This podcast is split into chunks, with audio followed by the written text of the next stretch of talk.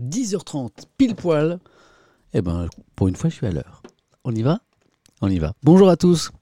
Oh, c'est quoi ce cadre? Oh, Laissez-moi corriger ce cadre. J'ai pas, réglé rien du tout. Voilà, c'est un peu mieux là. Comment c'est? Voilà. Comment ça va? Bonjour à tous. C'est quoi ce froid dehors là? C'est quoi cette température d'un 7 avril là? Euh, je, me suis trompé de mois ou c'est plutôt non? C'est plutôt euh, tendance février ou janvier? Vous en pensez quoi? Fait froid chez vous aussi? Ça caille tellement quoi le matin à 2h du matin. Il n'y a, plus de saison. Tango, il n'y a plus de saison, ma bonne dame. Mais ouais, mais carrément. Euh, hein en avril, ne te découvre pas d'un fil. Ah, ben oui, on, est, on, est, on oublie les. Vous êtes plus, plusieurs à me rappeler le bon vieux dicton là. En avril, ne te découvre pas d'un fil. Bah ouais. Mais, mais là, à ce point-là, là, c'est pas, pas d'un fil, c'est de trois doudous dont il faut pas se découvrir en ce moment.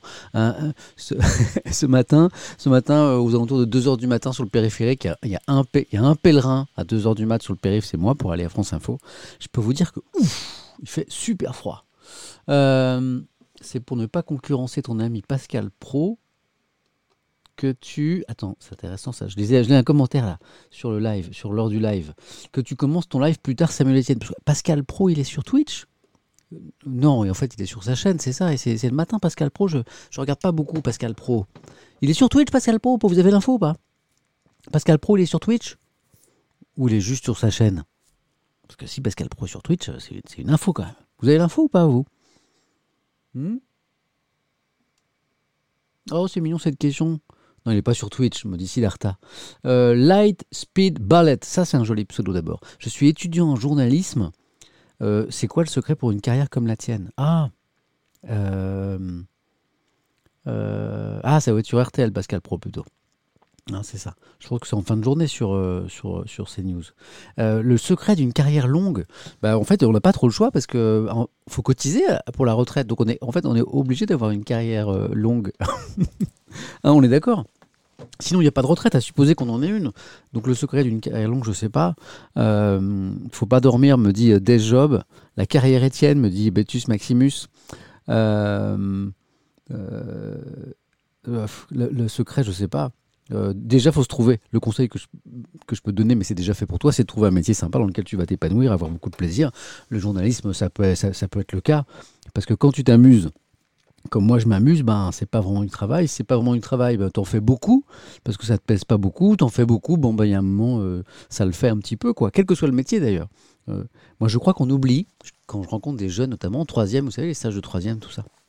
Quand j'échange avec des jeunes sur euh, mon métier, je dis souvent ça. Je dis on oublie la notion de plaisir dans le travail. Et en fait, pourtant, c'est la clé de tout. Si vous avez la chance, je ne dis pas que c'est facile, hein, mais trouvez un métier dans lequel vous allez avoir énormément de plaisir. En fait, la réussite, elle va être euh, mécanique parce que comme vous vous amusez comme vous avez du plaisir vous allez donner beaucoup à ce métier et ça va pas vous coûter beaucoup donc vous n'avez pas trop de comment, de, mérite finalement. vous allez travailler beaucoup sans vous en rendre compte et mécaniquement, quand vous travaillez beaucoup, bah, vous faites votre petite place. quoi. Voilà. Aime ton métier, tu n'auras jamais à travailler de ta vie, me dit Alphabax 38. C'est une citation, mais j'ai plus la rêve. Bon, en tout cas, merci d'être là. Et puis, euh, vraiment, ces températures, là, on est vraiment mieux à l'intérieur. J'espère que vous me regardez à l'intérieur, que vous n'êtes pas dehors avec votre téléphone, un abrébus, ou je ne sais pas. Euh, euh, la matinée Étienne. Est-ce qu'on explique le concept ou c'est pas la peine? Euh, Est-ce qu'il y a des nouveaux, des nouvelles qu'on les accueille d'abord chaleureusement? Merci pour tous vos bonjours, vous êtes cool. Euh, est-ce qu'il y a des premières fois? Toute première fois, toute première fois, toute Est-ce qu'il y a des premières fois qu'on les salue? Euh, Première fois pour... hop, j'essaie de ralentir un peu, le chat pour vous lire. Oh, ça va trop vite, ça va trop vite. Vous êtes, très nombreux les, nouveaux, c'est cool. Petit Oisal, première fois. nouveau pour Combi Boy. Team Nouveau pour Zepadi. Première fois pour euh, Einstein. Première fois pour Maître Jaguar, cool pseudo. Troisième fois pour Capucine Series, je vais faire une carte fidélité. Première fois pour Le Moubay ou Le Moubaï 81. Première fois en live pour Azat Okun, donc qui était du UFC replay avant. Euh, que des habitués ici me dit un gros ouinge. pseudo, je kiffe. Euh, non, il y a plein de nouveaux. Première fois pour Noisy. première fois pour qui encore? Textity. Première fois pour Cannibal Lecteur. Lecteur comme lecteur de livres. Waouh! Tu gagnes pour l'instant la palme du meilleur pseudo. Cabina, Cannibal Lecteur. Je kiffe. Bon, alors, pour les nouveaux et les nouvelles, d'abord, on vous accueille avec toute la, bienveillance possible. Et le concept, il est tout simple. On est ici pour, euh, il a tellement ce matin, lire les journaux. Voilà, on lit les journaux. Euh, parce que c'est mon kiff, j'adore la presse écrite. Pour moi, c'est le meilleur moyen de s'informer, une source d'infos euh, fiable, en tout cas plus fiable que beaucoup d'autres. Euh, voilà, j'ai une, vraie, j'ai un vrai amour sincère pour la presse écrite, un média qui permet de prendre le temps de réfléchir. voilà, on est moins dans l'émotion de l'image, dans les raccourcis des réseaux sociaux. Voilà, on prend le temps et puis de, bah, de réfléchir à ce qu'on lit aussi. Donc, on lit les journaux ensemble. En plus, on a la chance d'avoir une belle presse en France. On en parle ensemble, c'est l'intérêt de Twitch et du chat, et on s'arrête beaucoup pour parler, échanger. Et puis, on parle de la vie aussi, parce que l'actualité, c'est la vie. C'est le concept, il est tout simple. Euh, ce matin, par exemple, on va d'abord lire les unes de la presse nationale. Après, on ira voir les unes de la presse régionale, parce que je, mime aussi euh, tout ça magnifiquement bien. Et après, on revient dans les articles pour aller au fond un petit peu euh, des choses. Faut que j'arrête de mimer, c'est affreux, on dirait mime Marceau. Quoi. Bon, on y va dans un instant. Après s'être salués respectivement, moi je suis ici à Paris et vous, vous êtes de... C'est parti, vous êtes d'où? Alors je sais que certains vont me dire, oui, je suis doux, je suis douce, mais en vrai, vous êtes d'où? Tatooine, très, très bel endroit que je connais bien, bien sûr. Euh, ami de Star Wars. Euh, Lyon, euh, que... oh c'est Valenciennes, Bordeaux, oh ça va trop vite, ça va trop vite, oh là, je suis pas réveillé. Sud-Alsace, c'est précis ça. Lyon, Dieulfi, oh j'adore Dieulfi dans la Drôme. Lille, bonjour, j'habite chez toi. Ouais, il y a tellement de squatteurs en ce moment à la maison, il y a plein de gens que je ne reconnais pas. Rouen, euh, Grenoble, Hong Kong, si c'est vrai, c'est cool. Stockholm, ah Stockholm, joli aussi. Nouméa, ah on regarde de l'autre bout de la terre, c'est cool. Maroc, génial. Amis marocains, salut Chambéry, Cannes, Montant, Istanbul, mais j'ai toujours rêvé d'aller à Istanbul. Euh, hop, hop, hop, hop, ça va trop vite d'une galaxie lointaine. Ça va trop vite, une galaxie lointaine, très lointaine. Je sors du Faucon Millennium. Ça me rappelle un film, ça, de Toulouse, dans les euh, montagnes, me dit-on, Cholet, Alpes-Maritimes, l'île aux enfants, venu, venu, la sonde pionnière. Je savais pas qu'il y avait du réseau là-bas. Euh, la Réunion, Parc des Buttes de Chaumont à Paris, c'est cool. Tulle, euh, c'est pas la patrie de François Hollande, ça? Enfin, il, avait des attaches là-bas, je crois. Paris 9, Caen, euh, Ceinture d'Orion, Clermont-Ferrand, Mairie de Nevers en télétravail, donc, donc ok. donc chez toi, ok, d'accord, j'ai compris. Bois-Colombes, je connais bien Bois-Colombes. Tokyo, je connais un petit peu. Moins bien Bois-Colombes, mais je connais un petit peu.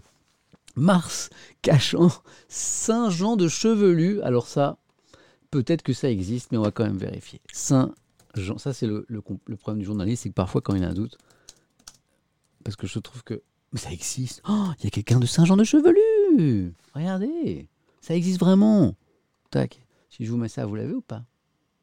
Saint-Jean de Chevelu est une commune française située dans le département de la Savoie en région Auvergne-Rhône-Alpes. Ah, j'adore. Est-ce qu'on aurait sur cette page Wikipédia l'origine du nom? Hmm. Alors, toponymie. En franco-provençal, le nom de la commune s'écrit Jvelu. Euh, au Moyen-Âge, la paroisse de Saint-Jean de Chevelu fut le siège de la seigneurie de Chevelu. Ok, c'était un seigneur qui s'appelait comme ça, érigé par la suite en baronnie, et elle appartenait à la famille de Chevelu. On trouve également les deux seigneuries de Bergin et de Matais.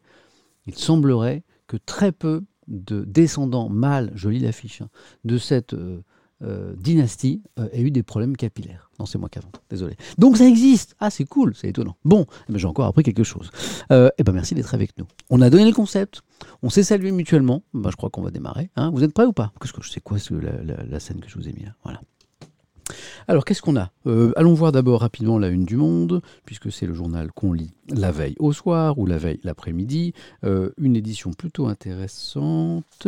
La une du Monde, la dernière, elle est là, hop, ici, qui s'intéresse à cette fièvre spéculative sur la finance mondiale. hein. On est sur euh, voilà, la croissance qui revient. On, se projette déjà, vous savez, les marchés financiers aiment avoir un coup d'avance sur l'après-crise. Donc, du coup, c'est la flambée euh, des places boursières mondiales. Le Monde consacre un dossier là-dessus. On ne lira pas le dossier, mais euh, on lira juste le résumé de cette actualité. Un petit dessin ici.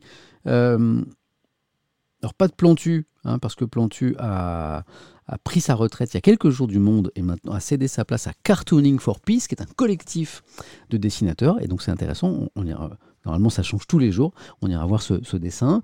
Euh, ça, on en parlait ce matin sur France Info et c'est vraiment un peu révolutionnaire. Les États-Unis, qui est quand même le temple du libéralisme, euh, qui veulent une taxation minimale des multinationales. le secrétaire, on verra ça, cette proposition, c'est assez étonnant. C'est les États-Unis qui pressent un peu le reste du monde de comment de, se mettre d'accord sur une taxation minimale des multinationales. Vous savez qu'il y a un grand jeu pour les immenses, euh, les, gros, grosses entreprises euh, de, faire de, on appelle ça, de l'optimisation fiscale. Et donc on se retrouve avec des, des kidam comme vous et moi qui payent des impôts plein pot, et les, PME aussi, et les gros, eh ben, très très peu. Certains gros groupes américains, voire zéro, alors que ils dégagent des millions d'euros de bénéfices. Euh, les États-Unis veulent mettre fin à ça et accessoirement aux paradis fiscaux aussi, on lira cet article. Euh, vous êtes nombreux depuis quelques jours, euh, étudiants en médecine, à attirer mon attention là-dessus. J'attendais un article, bim, le voilà, page 20 du Monde, le double marathon de l'accès aux études de santé, avec la réforme de la première année hein, en médecine, euh, mise en place en pleine crise sanitaire et qui provoque l'épuisement des étudiants. J'ai découvert des situations vraiment hyper hardcore pour les étudiants en médecine en première année, c'est super difficile. des millions, t'es gentil, des milliards plutôt, ouais, t'as raison euh, pêche sur j'ai vu un petit peu light sur les bénéfices. Je remonte sur le chat avant de vous montrer toute la une de la presse. Euh, nationale, vous allez voir, on a une belle livraison euh, ce matin. il faut parler de The Society. de quoi le magazine là? Parce que j'ai un, un, article qui va paraître sur moi, mais je crois demain de 6 pages. Je ne vais pas vous lire 6 pages sur moi, hein, déjà que j'ai le melon. le CNED ne marche pas pour vous aussi, demande Jao Ovo. N'hésitez pas à répondre à Jao Ovo si certains sont étudié avec le CNED, euh, qui fonctionnerait pas. Euh, notre ami se demande s'il n'y a que lui. Bon, en même temps, si ça me fait plein, plein de gens à me regarder, du coup, je suis content. Euh, est-ce que je vais inviter Mark Fly et Carlito? Ne c'est pas prévu. Pourquoi? Vous, vous, le voulez? On fera peut-être un sondage alors. Il y a Karok qui revient sur la proposition de Joe Biden et qui disait quand je proposais ça à des potes, on me traitait de communiste. Excellent, parce qu'effectivement c'est un peu surprenant que ça vienne des États-Unis, mais il y a un petit peu des raisons euh, quand même euh, à ce que Biden propose ça. C'est un peu surprenant, le fait que ça vienne des États-Unis. Euh, les États-Unis qui se rendent compte qu'il serait temps d'aller chercher l'argent où il est, comme l'écrit SJ Suji dans le chat. Allez, on est mercredi. Le mercredi, c'est. Non, c'est pas ravioli. Le mercredi, c'est canard enchaîné. Ça rime pas, mais c'est encore mieux parce que eh ben, c'est du sourire et vu l'actualité, c'est cool. Ah, merci pour vos messages. Merci euh, c'est super sympa. Euh, c'est cool parce que le canard nous rappelle que oui, on peut sourire de l'actualité, de toutes les actualités, et c'est même sain intellectuellement, je crois, de rire et de sourire de tout. regardez ce titre de une, l'appel de Macron à propos des vaccinodromes, passé du stade défiance au stade de France. Eh, c'est pas beau ça? Passer du stade défiance au stade de France, stade de France qui depuis hier ouvert ses portes hein, en tant que grand vaccinodrome euh, pour euh, la, massification de, la campagne de, vaccination. Euh, et puis on aura des dessins en le canard enchaîné, vous savez, sur ces fameux dîners clandestins. Hein, vous avez suivi cette affaire très polémique. Qu'en est-il vraiment? C'est pas encore très clair. Hein, on évoquera peut-être euh, la déclaration des journalistes euh, d'M6. Il fait affaire un peu louche. Il n'y a, pas beaucoup d'articles. Je n'ai pas trouvé en fait des articles. C'est étonnant d'ailleurs parce que la presse se penche pas trop sur cette histoire. La presse écrite en tout cas. C'est un peu euh, l'affaire Chalençon, hein, comme vous me le rappelez dans le chat. C'est un peu dommage d'ailleurs parce que j'aurais bien voulu avoir des biscuits moi euh, sur cette affaire Chalençon, l'affaire des, dîners, parce qu'il y a beaucoup de rumeurs, notamment sur les réseaux sociaux. On aimerait euh, vraiment euh, en savoir un peu plus. La cam un petit peu plus à droite, s'il te plaît. Ah oui, bah ouais, ouais, je, bah ouais, t'as raison. Bah ouais, regarde, parce que quand je fais ça, t'as raison. Bah ouais. Ah ouais, mais oui, bonne idée, je me décale. Tiens, j'avais 4 mois que en fait, je suis mal cadré. Mais était temps que vous me le disiez. donc on verra ça. Le Parisien. Alors qu'est-ce qu'il y a du Parisien? Il y a une interview du président Macron euh, à propos de la reprise des cours à l'école, ok, c'est intéressant. Et puis euh, il y a, euh, puisque c'est le Parisien, un joli message à destination des, joueurs du PSG. Ils nous doivent une revanche parce que Bayern PSG, parce que quart de finale aller de la Ligue des Champions, c'est ce soir, c'est 21h. Pourquoi revanche? Parce que défaite en finale de la Ligue des Champions, c'était pas, c'était pas mal quand même d'arriver jusque-là l'an dernier, d'où la revanche. Et puis, ah ouais, on a quand même un édit Ouais. On a quand même un édito sur l'affaire Chalençon hein, et les dîners là de David Doucan. On le lira.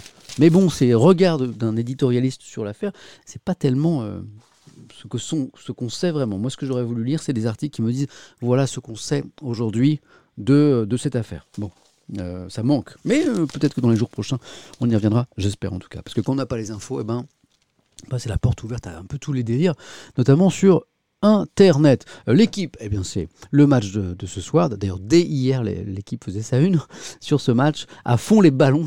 J'adore cette expression qui, vient de loin quand même. À fond les ballons. Ce soir, on espère un beau match entre le Bayern de Munich et le PSG. Euh, hop, ça c'est l'équipe. Euh, l'humanité. Alors vous verrez, on va feuilleter la presse régionale ensemble qui a beaucoup de une ce matin sur euh, l'école euh, distancielle depuis euh, hier et le fait qu'il y a eu d'énormes bugs. Alors il y a beaucoup de, de unes très accusatrices en région. Celle-ci aussi l'est, hein, l'humanité qui se désole que, euh, eh ben, euh, malgré euh, l'expérience du dernier confinement, l'école n'a pas été préparée comme il aurait fallu. Donc, bug géant hier. Peut-être que vous avez été concerné, peut-être que vous avez des enfants à l'école. L'humanité, école à la maison. Encore un zéro pointé. Ça, c'est l'UMA. Et on verra un dessin de Jules. Pas de Jules, hein, le rappeur. Jules. J-U-L, ça s'écrit pareil. Sur le retour des cours en ligne, justement. Il y a des petits dessins sympas ce matin. on verra Libération aussi avec Coco les derniers dessins de Coco dans Libé. Coco, la nouvelle dessinatrice de presse de Libé, qui a succédé à Willem et qui était mon invité. C'était super sympa d'ailleurs, dimanche, euh, dans la rencontre Étienne sur Twitch. Vous avez le replay dans mes vidéos.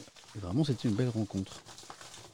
Alors, euh, le Figaro maintenant, beaucoup d'économies également à les nouveaux journaux. Ici, avec le, plan de relance énorme euh, américain et du coup, ben, nous, les Européens qui semblons un petit peu à la rue. Euh, c'est en tout cas euh, l'analyse euh, du, Figaro qui s'inquiète d'une double peine, d'une crise sanitaire et d'une relance qui ne serait pas suffisante en Europe. Double peine, c'est le titre de l'édito. De l'économie, beaucoup, je vous disais, bah, une des échos, c'est normal, qui revient sur le prix d'un sauvetage, celle de la compagnie Air France, puisque Bruxelles hier a donné son feu vert.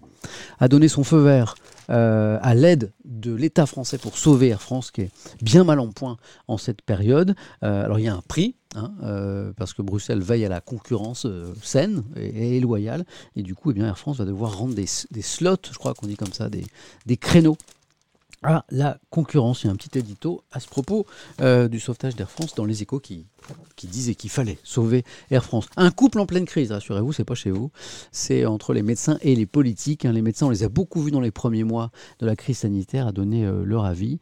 Et le politique semblait d'ailleurs se ranger derrière et c'est un petit peu changé. C'est en train de se tendre ces relations entre médecins et euh, politiques. Des slots S-L-O-T-S euh, qui a voulu me faire dire autre chose. Vous êtes des foufous, hein Encore Édouard Philippe oh là, Ça fait une semaine qu'on en parle, qu'il fait régulièrement la une des journaux parce que son livre, on en parle, on en parle, on en parle, et il sort, ça y est, enfin aujourd'hui. Bon, il sort aujourd'hui, mais tout le monde sait ce qu'il y a dedans, puisque les bonnes feuilles, comme on dit, euh, les extraits les plus importants ont déjà été publiés par euh, la presse. Donc, euh, je trouve que cette une arrive arrive un petit peu en tard de Libération. La grande question, c'est est-ce qu'il est loyal ou rival, comprenez du président, dont il a été le Premier ministre, euh, Emmanuel Macron. Euh, le problème, c'est que le livre répond absolument pas à la question. Euh, alors, on verra des dessins de Coco, hein, qui était avec nous dimanche, voilà, sur, sur Edouard Philippe, sur Poutine. Waouh, sur Poutine, il est vraiment très bien. Et alors, ça, c'est vachement intéressant. Quatre pages, une enquête de Libération de quatre pages sur les écoles de jeux vidéo. Je ne veux plus des humains, je veux des zombies. Je vous lis juste le chapeau et on se penchera sur cette enquête qui est passionnante. Ces dernières années, les établissements formant les futurs professionnels du secteur ont fleuri, quitte à devenir des lieux de conditionnement à la culture du surtravail qui règne dans le milieu. Libé a recueilli les témoignages d'étudiants et d'intervenants qui racontent le crunch, les nuits passées sur place, les burn-out. C'est une enquête en trois volets 4 pages aujourd'hui. Enquête en trois volets, la face sombre des écoles de jeux vidéo. Je peux vous dire, j'ai appris plein de trucs. Et c'est à dire dans Libération, on lira une partie de cet article. Voilà. Si vous vous intéressez au secteur des jeux vidéo euh, et à ces écoles tout particulièrement, vous avez une, deux, trois, quatre pages là-dessus. Ça va se poursuivre demain, c'est vachement intéressant. Et puis j'ai reçu Vanity Fair ce matin dans ma boîte aux lettres euh, à France Info, voilà, un magazine que je, que je feuillais de temps en temps. Et là, j'étais très agréable agréablement surpris. Quelqu'un me dit euh, qu'il a fait une école de jeu à Montpellier qui n'avait pas de problème. Donc c'est vrai que toutes les écoles ne sont peut-être pas concernées par ces, problèmes. Je vais remonter le chat pour voir ce que vous m'en disiez. Agréablement surpris, je vous le disais, par euh, euh, ce, beau reportage, ce beau papier sur Aya Nakamura, la chanteuse hein, qui fait qui fait couler tant d'angles, dont chacun a un avis sur elle, manifestement. Sur les réseaux sociaux, on parle beaucoup d'elle. Et, euh, et- parfois ça cristallise des, trucs pas très très sympas d'ailleurs, mais moi j'ai trouvé que ce portrait est très très beau. J'ai découvert euh, une artiste, voilà, je vous partagerai, euh, on partagera ensemble la, lecture de, cet article. Et voilà, cette jeune femme reste très mystérieuse, mais on en sait un peu plus grâce à, voilà, grâce à ce papier. C'est vraiment pas mal fait. Vanity Fair, ça vient de sortir. hein. Si ça vous intéresse, et vraiment le numéro est pas mal. Avril 2021, 4,50€, Vanity Fair. Voilà, vraiment, c'est un très très beau papier. Je vous en lirai les grandes lignes. Voilà, je remonte sur le chat un petit peu parce que je lisais, je lisais, je lisais, je lisais les journaux et je ne vous lisais pas, vous. Hop Alors. Donc là, vous êtes sur euh, les problèmes de l'école à distance. Samuel, que penses-tu des chaussons-pommes me dit Addison. Euh, je, t'avoue que je suis plus. Euh, FC pain au, au raisin que chaussons aux pommes, mais voilà. Euh, Quelqu'un me réclame la montagne depuis tout à l'heure. Je vais essayer de trouver la montagne. Est-ce que c'est pour une raison en particulier? Euh, Alors, Samuel, salut. Panfoutre, très joli pseudo. Pourquoi ne lis-tu pas de presse non mainstream comme les canards anarchistes et ou libertaires par exemple Par manque de temps? Bah, je vais être tout à fait honnête. Et par goût peut-être aussi. Euh, je, sais qu'il y, y a bien plus que les journaux que je vous lis, mais vous avez vu tout ce qu'il y a déjà. Et puis, euh, donc c'est un, choix, c'est par manque de temps, euh, c'est parce que je ne peux pas aussi euh, acheter à l'infini toute la presse, et que aussi que pour mon métier, hein, dans, le cadre de la matinale de France Info, bah, il faut que je sois vraiment au courant de façon la plus pointue possible de tous les thèmes d'actu chaude du moment. Et cette actu chaude et l'analyse de l'actu chaude, je vais la trouver dans ces journaux. Voilà. Euh, et donc c'est pour ça que je les lis et qu'après je partage cette. euh, Mais si après il faut que j'aille lire une autre presse dont je ne vais pas avoir forcément besoin dans mon travail quotidien du coup d'analyse de l'info sur France Info, euh, je vais je vais plus je vais plus je vais plus en- m'en sortir en fait entre questions pour un champion, les enregistrements, la matinale de France Info tous les matins, le lever à 1h45, 2h du mat, Twitch, euh, mes deux petits garçons qui sont la priorité absolue. En fait, je t'avoue que là c'est un manque de temps. Il y a par exemple, je sais pas si vous avez remarqué, mais je lis très peu les magazines. On a une presse magazine en France qui est géniale, de Newsmag, de presse spécialisée, euh, sportive, euh, art de vivre, culture, mais c'est une richesse infinie. Et je la lis, je la lis quasiment pas. Là, je vous parle de Vanity Fair ce matin. Donc même avant de me, parler de la presse alternative, que je, respecte tout à fait, bah, il faudrait que je lise déjà les magazines. Bon, c'est un problème de, de temps. Mais libre à toi de la lire. hein, voilà.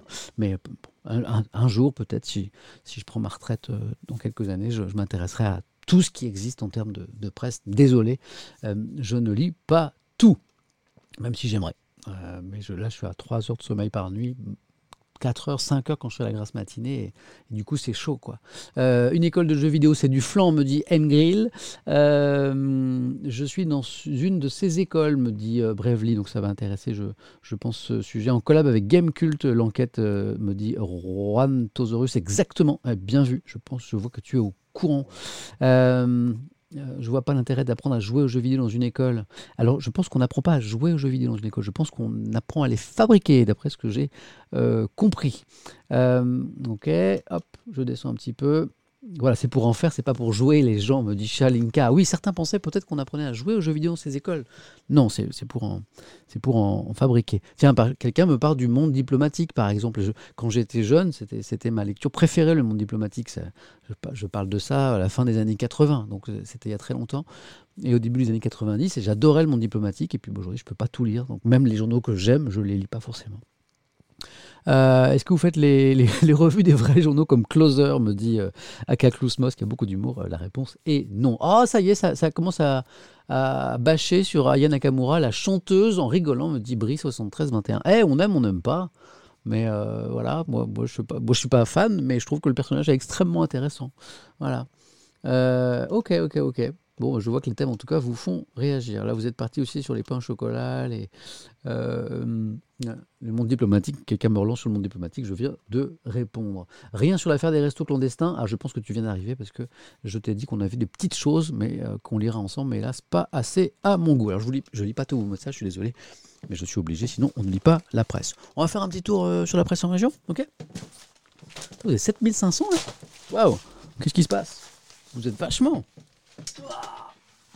alors, raison de plus pour aller voir la, presse en région. Donc là, on vient de voir les, les unes de la presse nationale. On va feuilleter les unes de la presse en région et après, on lira un petit peu dans le détail euh, euh, tous les articles qu'on vient d'évoquer. Il y a des choses vraiment euh, intéressantes. Alors, la presse en région, bah, vous allez voir que ce qui est intéressant dans la presse en région, c'est parfois on se rend compte qu'il y a beaucoup de unes sur un même sujet.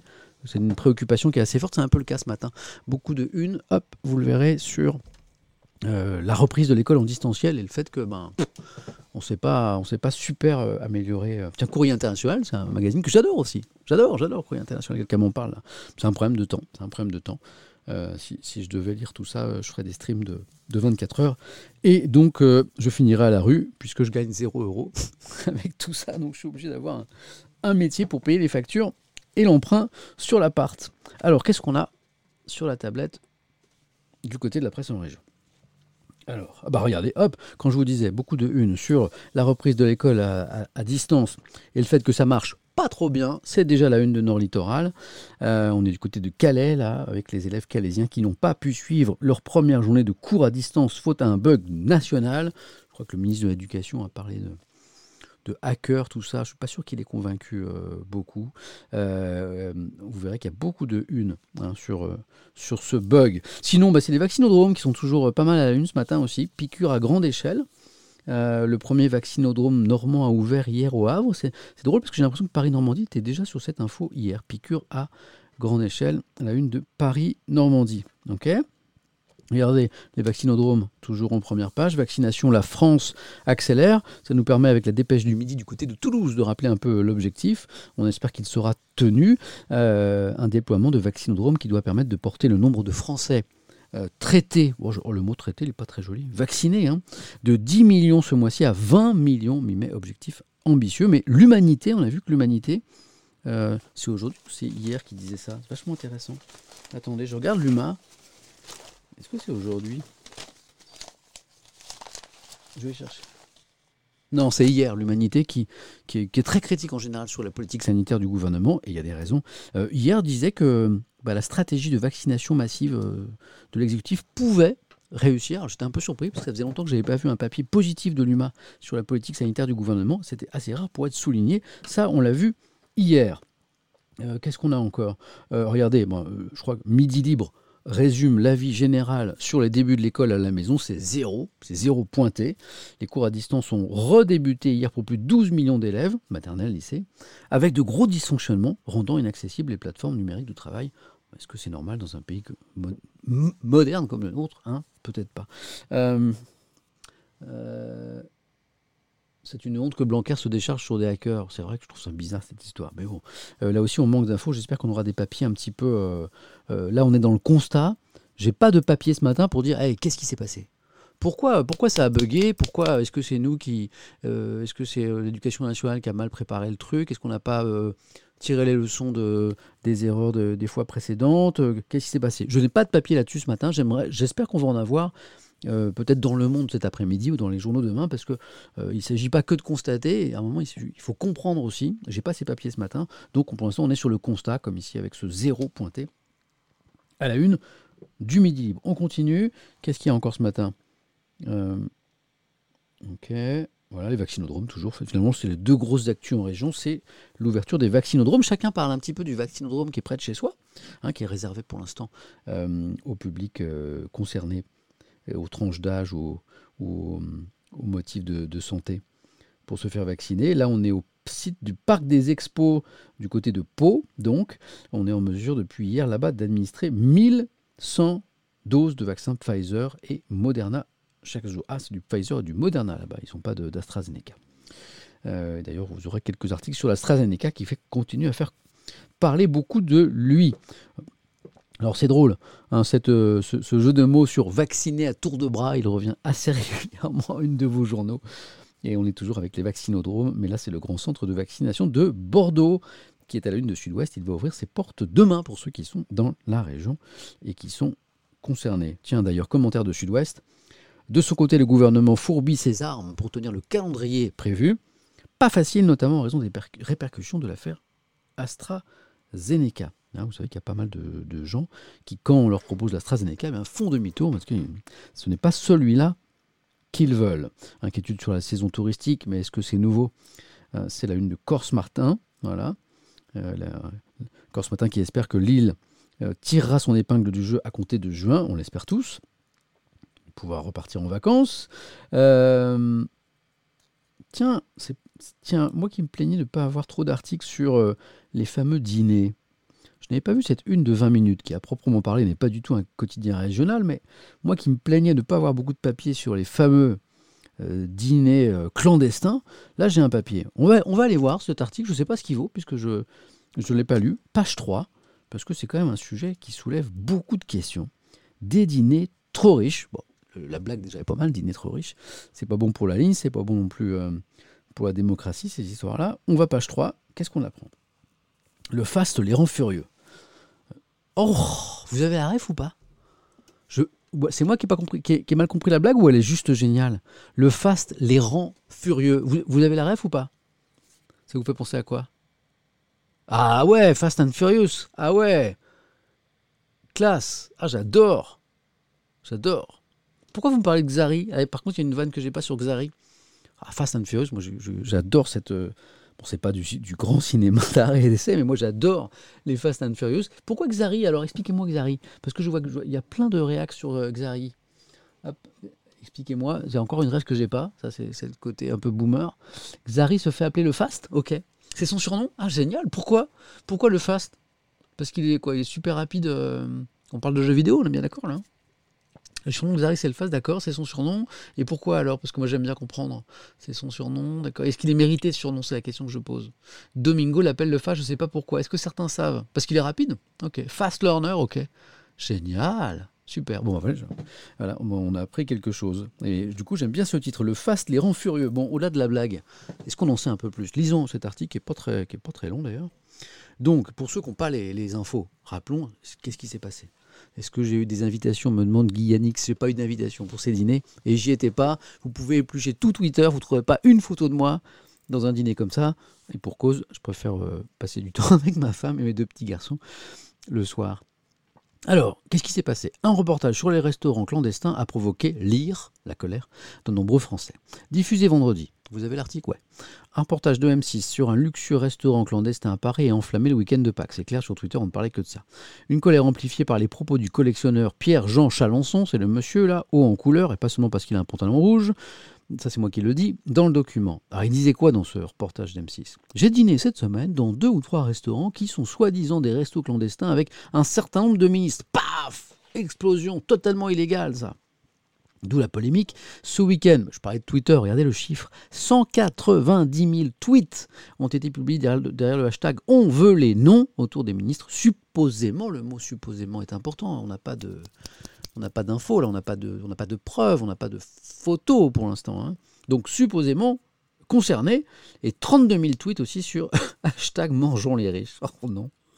Pourquoi une haine aussi forte alors que pour le moment, 20 minutes merci, aucune preuve n'atteste la présence de ministres.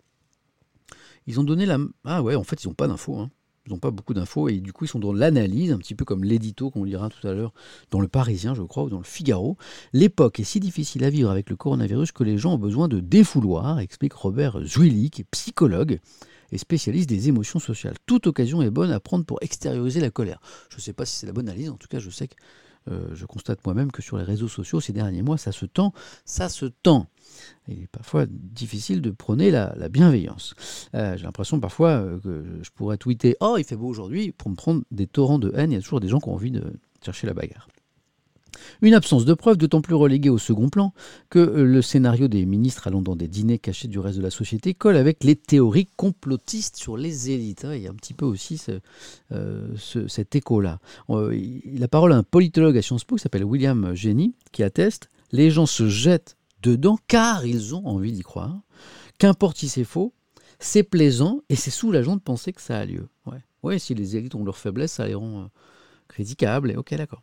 Au-delà des repas, c'est surtout cette ambiance du monde d'avant qui suscite la jalousie. Il a le sentiment que dans ces restos clandestins, les riches peuvent s'offrir un déni de réalité, vivre en dehors de la crise sanitaire, tu m'étonnes que ça mette en colère, et faire comme si tout ça n'existait pas. Ok, ok, ok. Bon, bon, je suis un peu déçu parce qu'on est dans l'analyse. Pourquoi les gens se précipitent sur cette histoire? Pourquoi il y a autant de tweets? Moi, ce que je voudrais savoir, c'est euh, qu'est-ce qu'on sait vraiment? Bon, a priori, aujourd'hui, vous avez euh, Pierre-Jean Chalençon donc, qui euh, dit des choses. Le lendemain, il dit, je ne sais pas si vous avez vu la séquence vidéo, que c'était un poisson d'avril. La séquence est surréaliste. Faites-vous plaisir, vous tapez Pierre-Jean Chalençon, Poisson d'avril, euh, après le stream. Vous allez sur Internet, vous allez voir le direct, euh, la longue tirade en direct qu'il fait pour s'expliquer. C'est particulier. Voilà. Bon, et c'est tout. Et donc, la question est posée est intéressante. Comment on peut accuser, mettre en cause, aller dans le, vous savez, le tous pourri sur les élus et, les ministres sans preuve Après, si à un moment on a une preuve, un témoignage costaud, pas de quelqu'un qui parle de, de, blagues du 1er avril, et pourquoi pas des photos, et là on pourra en parler, et parler de, de, ministres qui ne respectent pas la loi de la République, là on sera d'accord. Mais on est dans l'attente de ces infos. Je reviens à la presse en région. Qu'est-ce que vous en pensez d'ailleurs? Je remonte un petit peu de chat là-dessus. Alors, ah, Chalençon ne tiendrait pas un round sur Among Us, il me dit. Ah, il patauge tellement dans la smoule avec ses excuses explications sans crédibilité qu'il y a zéro euh, monde où c'est pas vrai. Docteur Gaufre, joli pseudo. Euh, mhm. M6 a confirmé la présence, oui, d'au moins un membre du gouvernement. M6, effectivement, la, société des journalistes d'M6. Allons voir d'ailleurs cette info. Elle est intéressante, vous avez raison, puisqu'on est sur qu'est-ce qui s'est vraiment passé. Alors, je crois que c'est la société des journalistes d'M6 qui a fait une déclaration en ce sens, qui affirme qu'il y avait au moins un ministre. Journaliste M6. Je, pense que je vais vous retrouver euh, la ref assez vite. Voilà. Ah bah oui, papier du monde. Hop. Voilà. Hop. On y va. Tac. Dîner de luxe clandestin à Paris, enfin de luxe, c'était super cher, mais ça n'avait pas l'air très bon. Hein. La société des journalistes de M6 assure donc avoir eu confirmation de la présence d'un ministre. Quelle est la source? Toujours se poser la question de la source. Voilà. Alors, les journalistes, mais quelle est la source des journalistes? C'est toujours la question qu'il faut se poser, très important. Alors, on y va. Ok. Donc ça, on revient sur Chalençon et ses informations. Hmm. Voilà. Alors, en fait, c'est la société des journalistes qui répond au dernier propos de Chalençon qui dit c'était une blague. Et la société des journalistes d'M6 dit euh, bah, réfute les propos. Ah bah voilà le communiqué. D'accord. Et donc, les journalistes d'M6 nous disent d'autres sources que Pierre-Jean Chalençon nous ont confirmé en off. Alors le off, est-ce que tout le monde sait ce que c'est? Quand quelqu'un parle en off à un journaliste, c'est OK, je te donne une info, mais tu ne me cites pas. tu, ne, tu, ne, donnes pas mon nom. C'est l'info en off. Et donc, euh, certains acceptent de parler à condition que leur nom ne soit pas euh, révélé. C'est ce qu'on appelle le off. On parle en in, tu peux me citer, ou on parle en off. D'autres sources que Pierre-Jean Chalençon nous ont confirmé en off la présence d'au moins un membre du gouvernement à un de ces dîners qui a assuré la SDJ des journaux télévisés de M6. Donc ce sont des gens qui sous couvert de l'anonymat, disent qu'on a, croisé au moins un ministre à ces dîners. Qui sont ces gens? Quelles sont les preuves? Est-ce que voilà, c'est toujours le, problème. C'est un débat très compliqué. Je reviens sur vos hop, dernière réaction à ce propos, ça m'intéresse de savoir. Euh, un membre, c'est pas forcément un ministre du coup. Ouais, bonne remarque, c'est vrai. Euh, hein, ça, peut, être un, membre d'un cabinet, par exemple. Bon, mais euh, un membre du gouvernement, en général, on entend quand même ministre. Sniper BZH, joli pseudo. Euh, mais du coup, le off peut être réfuté car pas sourcé. Bah, le off, c'est plus fragile qu'un in, bien sûr. Bah oui, un, off. Mais parfois, euh, il y a aussi des très bonnes infos qui sont données en off. C'est juste que la personne ne veut pas se mouiller. Quoi. Euh, voilà. même chose que source anonyme. Oui, on peut, on peut dire que c'est la même chose qu'une source anonyme Fagéo, tout à fait. fiable ou pas fiable, c'est toute la question. C'est toute la question. Évidemment, une info en in, c'est beaucoup plus fiable.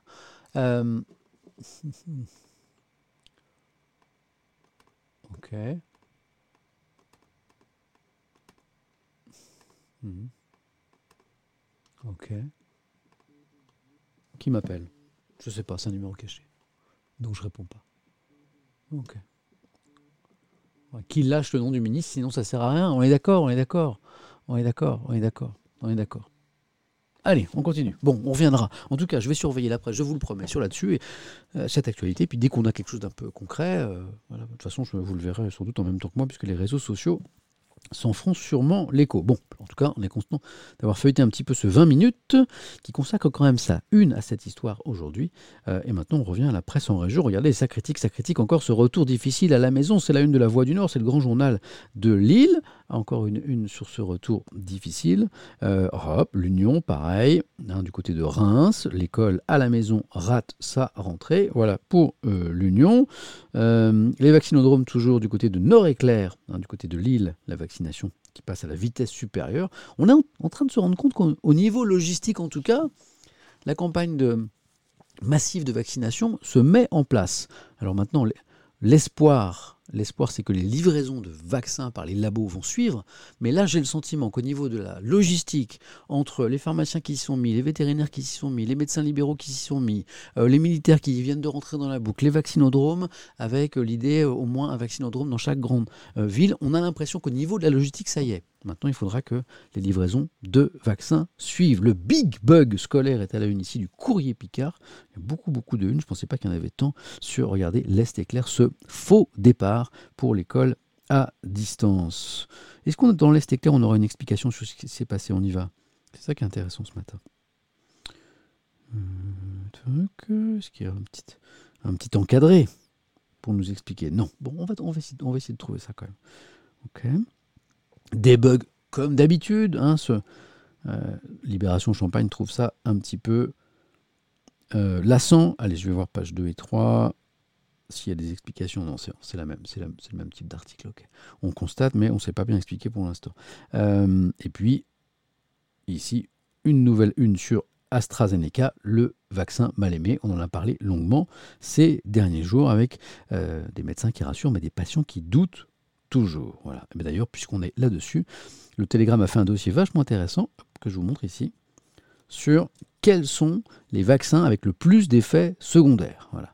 Bon, je vous spoil le truc, hein, c'est AstraZeneca, le, vaccin qui a le plus d'effets secondaires, mais dont les scientifiques nous disent que le bénéfice euh, avantage-risque est, quand même largement euh, intéressant. Bon, voilà. J'aimerais bien trouver quand même une, explication sur cette histoire. Euh, de qu'est-ce qui a causé le bug. Parce que j'ai pas d'article ce matin là-dessus. Je vais essayer d'en trouver quand même. Ah, il y a toujours des bugs d'ailleurs, on me dit Gabila Bruti hein, en ce moment même. Ok. Bonne journée à tous, boulot pour moi. Bonne journée Snoopette, bonne journée.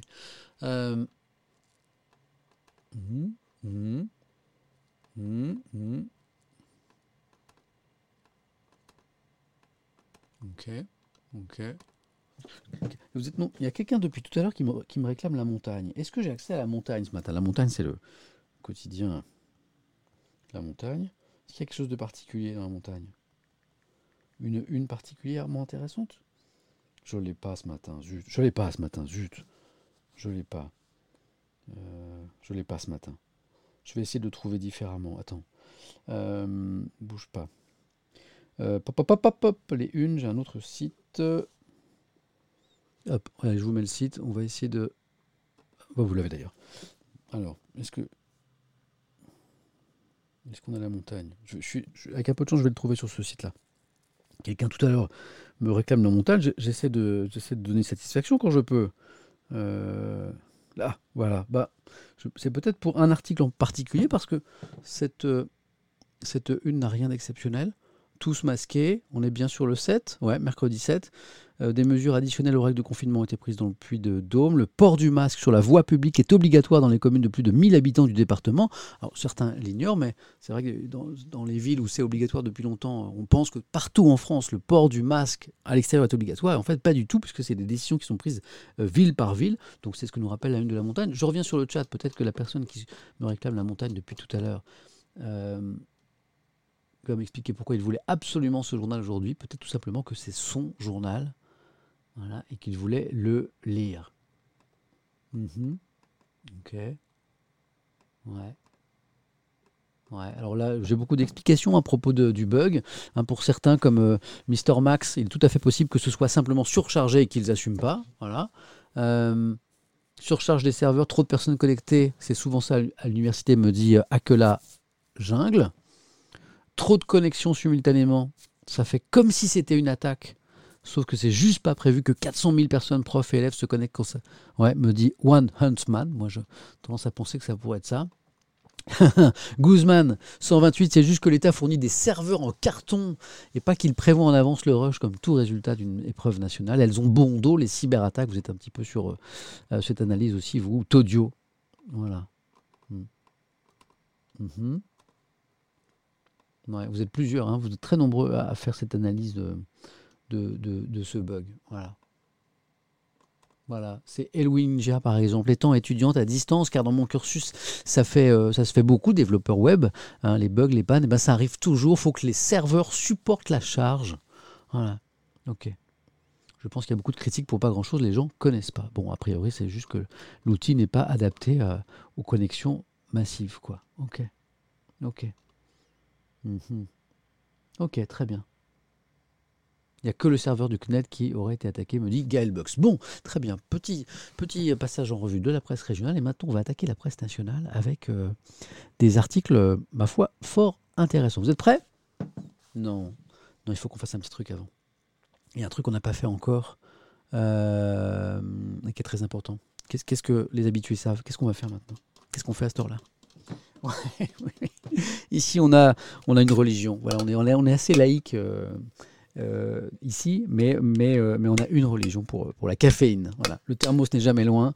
On est tellement caféinomane qu'il y a même une musique pour le café, évidemment. Vous, vous buvez ce que vous voulez, puisque je rappelle qu'on est en démocratie. C'est parti, musique du café, glou-glou, et on attaque la presse nationale. On commencera avec le canard enchaîné. Ça, c'est la musique du café.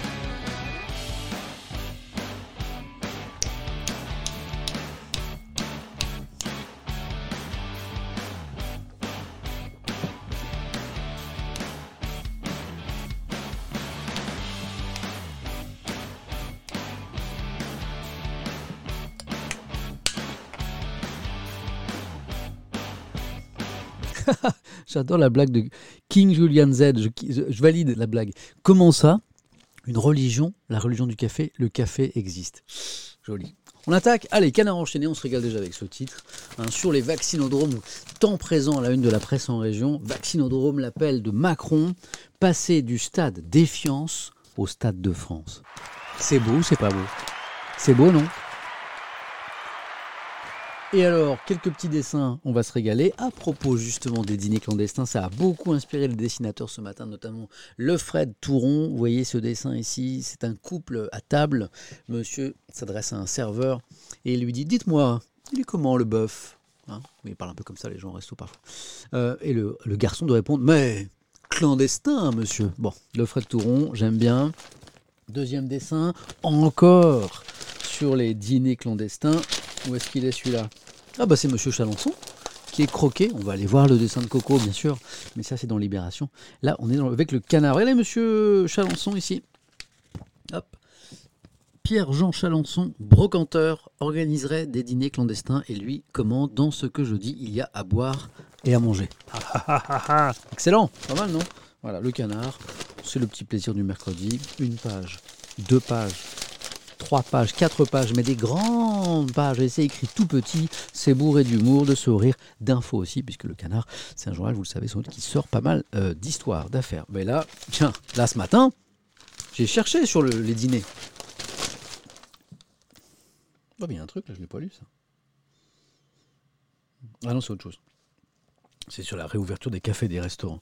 J'ai cherché ce matin dans le canard enchaîné un article sur l'affaire des dîners clandestins. Je me suis s'il y a un journal qui va bosser là-dessus qui va nous trouver un truc croustillant s'il existe, c'est le canard. Eh ben, non. Rien, rien trouvé. Il y a peut-être euh, peut-être rien. Il y a peut-être R, comme disent les jeunes. Il y a R. Bah non, il n'y a rien. Bon, bah je surveille, je continue de. Je suis en veille sur ce sujet, mais j'ai pas de. J'ai pas d'article. Ouais, il y a R, je fais le jeune, c'est Étoile qui m'a appris ça.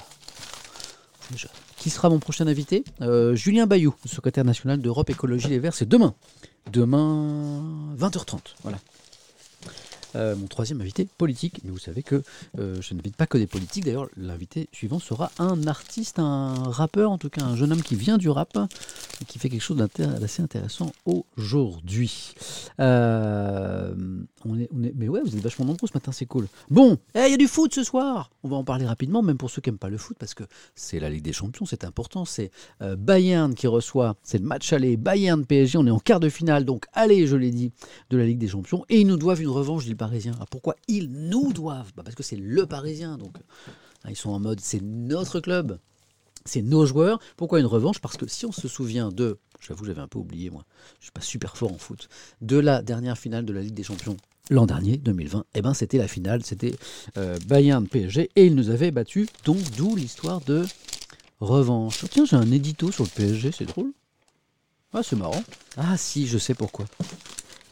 Un édito sur ce match, je me dis tiens, c'est bizarre, qu'est-ce qu'on va analyser là-dessus? Le truc est tellement tiré par les cheveux, capillotracté, que je l'ai trouvé vraiment mignon.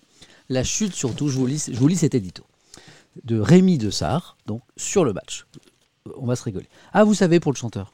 Ouais, c'est, je vois que Damout à l'info. C'est Z Youn Pavarotti. Oh, mais je kiffe.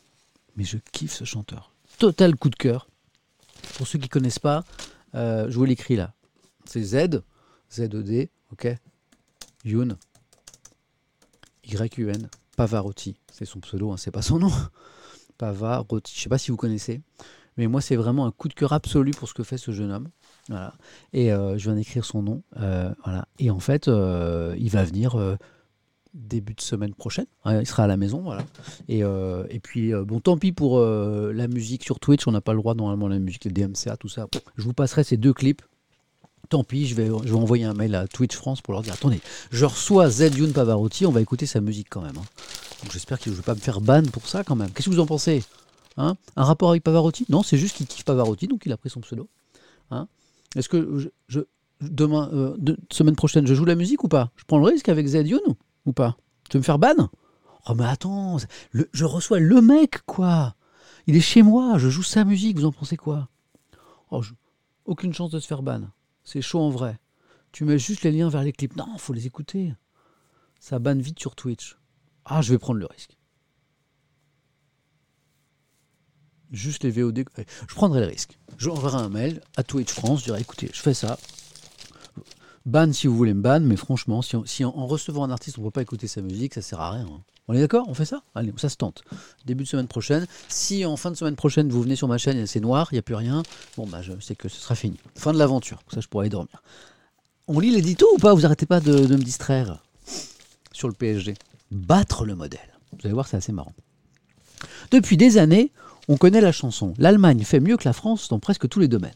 Sur le front économique, nos voisins ont profité de la mondialisation pour renforcer leur industrie quand la nôtre s'affaiblissait inexorablement. Partout sur la planète, on achète des produits chimiques, des machines-outils, des voitures made in Germany. Résultat, il n'y a pas ou très peu de chômage outre-Rhin. Dans le même temps, cette prospérité a permis à l'État allemand de faire le plein de recettes. Jusqu'à l'épidémie de Covid-19, ses comptes étaient excédentaires, sa dette très réduite. Le modèle allemand, ce sont il y a encore des trucs sympas comme ça sur la même Bah oui, il y en a encore. Euh, ce sont aussi ces régions fortes, les Länder, hein, qui jouent un vrai rôle de contre-pouvoir dans la vie du pays. C'est aussi une très grande stabilité politique. Ouais, Angela Merkel en poste depuis 15 ans, alors que nous changeons de président et de majorité tous les 5 ans. Alors, où est-ce C'est un article sur le foot. ils veulent en venir où avec tous ces compliments sur l'Allemagne? On y arrive. Lorsqu'on transpose ces différences à l'échelle du football, on peut aisément livrer le même diagnostic. Le Bayern de Munich apparaît mieux géré, beaucoup plus solide que le PSG. Son palmarès plaide pour lui. Machine infaillible, se demande le Parisien. A priori, le club allemand dispose encore des meilleurs atouts. Donc a priori, j'apprends que le Bayern serait plutôt favori. Euh, mais, ah, enfin, enfin un mais. Mais L'avantage du sport, c'est qu'il obéit à d'autres règles. Le PSG l'a déjà prouvé contre Barcelone, il peut battre les meilleures équipes. Tout dépendra cette fois encore des performances de ces superstars Neymar et Mbappé. Ces deux-là peinent souvent à prouver leur amour pour le maillot de leur club. Quoi? Oh, le scud Ces deux-là peinent souvent à prouver leur amour pour le maillot de leur club? Bah, Vous en pensez quoi de cette phrase? C'est donc ces deux-là peinent souvent à prouver leur amour pour le maillot de leur club. Vous êtes d'accord avec ça? Hein? Pas faux hein? C'est bien vrai? C'est faux? Ça me choque pas? C'est carrément vrai? Faux, vrai? Ils abusent un peu beaucoup? Plutôt Neymar comme Mbappé, ouais, j'aurais dit ça aussi. Oh, ok, bon, en tout cas, vous n'êtes pas d'accord là-dessus, mais c'est chaud quand même, je sais pas, c'est quand même. Euh, bon, je ne suis pas un spécialiste. Euh, Ceux-là peinent souvent à prouver leur amour pour le maillot de leur club, à eux de faire mentir leurs détracteurs. On peut y croire, vaincre le Bayern, c'est ça. Je voulais vous lire cet édito juste pour cette chute. On peut y croire, vaincre le Bayern reste un rêve plus accessible que celui d'atteindre le plein emploi en France. L'édito, l'édito, c'est un peu triste quand même. on a plus de chances de battre le Bayern que de, créer des emplois en France massivement. C'est peut-être pas faux, mais c'est pas très gai. Bon, je voulais vous lire cet édito juste pour ça. On continue à lire le Parisien, on va page 5 avec euh, deux choses. Une petite interview du président Macron sur euh, la sortie de crise, notamment sur le retour à l'école, ça c'est intéressant. et puis un édito sur la fameuse affaire des... J'adore ce bruit. Je suis sûr que vous m'entendez quasiment plus là. Vous m'entendez encore? Est-ce que vous m'entendez? Euh, sur les, dîners clandestins. Allez, euh, rapidement, les infos sur Macron, ça va aller très vite. Euh, donc, hier, le président était en, en, liaison avec une, classe de troisième dans un, collège de Alpes de, Haute-Provence, puis il a échangé avec les élèves. Et puis les questions lui ont été posées. est-ce, qu'il est sûr que les cours vont reprendre comme prévu dans 3-4 semaines? Et il a répondu c'est essentiel qu'on reprenne les cours hein, en présence, maternelle, primaire, collège, lycée. Je n'ai la phrase importante elle est là. Je n'ai pas conditionné la réouverture des maternelles et des écoles, des collèges et des lycées à des indicateurs sanitaires. Parce que ces trois semaines d'absence physique de cours sont déjà un effort important. Quand vous lisez ces propos aujourd'hui, ça veut dire, quel que soit l'état sanitaire de la France dans trois semaines, un mois, on rouvre les écoles. C'est l'engagement aujourd'hui. Bon, à suivre. C'est pour ça que je voulais vous lire cet article. Une autre question, euh, quid de la vaccination des professeurs? Il y a peut-être des enseignants dans le chat ce matin. Euh, il y a quelqu'un bébé 1050 euh, qui me dit Ah bah là ça marchait bien la connexion, il n'y a pas de Là ça marchait, ouais. quid de la vaccination des professeurs? Je ne sais pas s'il y a des enseignants dans le chat qui sont intéressés. Je vois un prof de maternelle, je vois un prof de français au collège, prof de maths. Hey, salut le FC enseignant, ouais j'ai beaucoup, de, beaucoup de respect pour vous parce que c'est quand même un des métiers les plus importants au monde, la transmission, l'éducation, et il n'y a pas toujours beaucoup de considération, ni au terme de salaire, ni euh, dans le regard des, parfois de, certains Français. Donc, euh, ouais, euh, toute, ma force, bravo. Ah, il y en a plein, vous êtes plein en plus. Ouais, je dis pas ça pour vous flatter, je le pense vraiment. Je suis très admiratif de, des enseignants. Bah, les sympas, hein, pas ceux qui, pas, ceux, pas, les pas cool qui font qui euh, vous donne pas envie d'aller à l'école. Hein. Euh, quid d'ici là donc, puisque vous êtes concerné de la vaccination des professeurs La ligne demeure la même, sans pour l'heure plus de précision calendaire. Ils feront partie des publics prioritaires dès lors que la vaccination sera ouverte aux moins de 50 ans. C'est encore un petit peu flou. C'est encore un petit peu flou. Allez, un édito sur la fameuse histoire des dîners. Euh, comment on dit les dîners, dîners interdits, les dîners. comment on dit les dîners quoi? Les dîners les dîners clandestins. Ok. Mais c'est pas des faits, c'est l'analyse hein, de David Doucan, un journaliste politique que je connais bien, que j'ai croisé à Europe 1, qui est très sympa. La grande lassitude des ministres. Écoutez. Le rapport qualité-prix du job est dégueulasse. Au lendemain du week-end de Pâques, ce ministre n'a pas le moral. Il n'est pas le seul. Après deux jours de polémique sur les dîners clandestins, ils sont quelques-uns au gouvernement à partager à la fois colère et consternation. Ah bon Pourquoi? Rappel, un reportage de M6 dénonce l'existence de soirées mondaines, soirées mondaines, totalement interdites par les mesures de freinage du virus. Dans le sujet télé, on entend l'un des organisateurs présumés, le fameux collectionneur Pierre-Jean Chalençon, raconter avoir dîné dans deux ou trois restaurants, vous connaissez l'histoire, clandestins avec un certain nombre de ministres. Tempête sur la toile, apparition du mot dièse, on veut les noms, chasse à l'homme en meute. Et puis Pierre-Jean Chalençon s'est rétracté, il faisait de l'humour selon son avocat.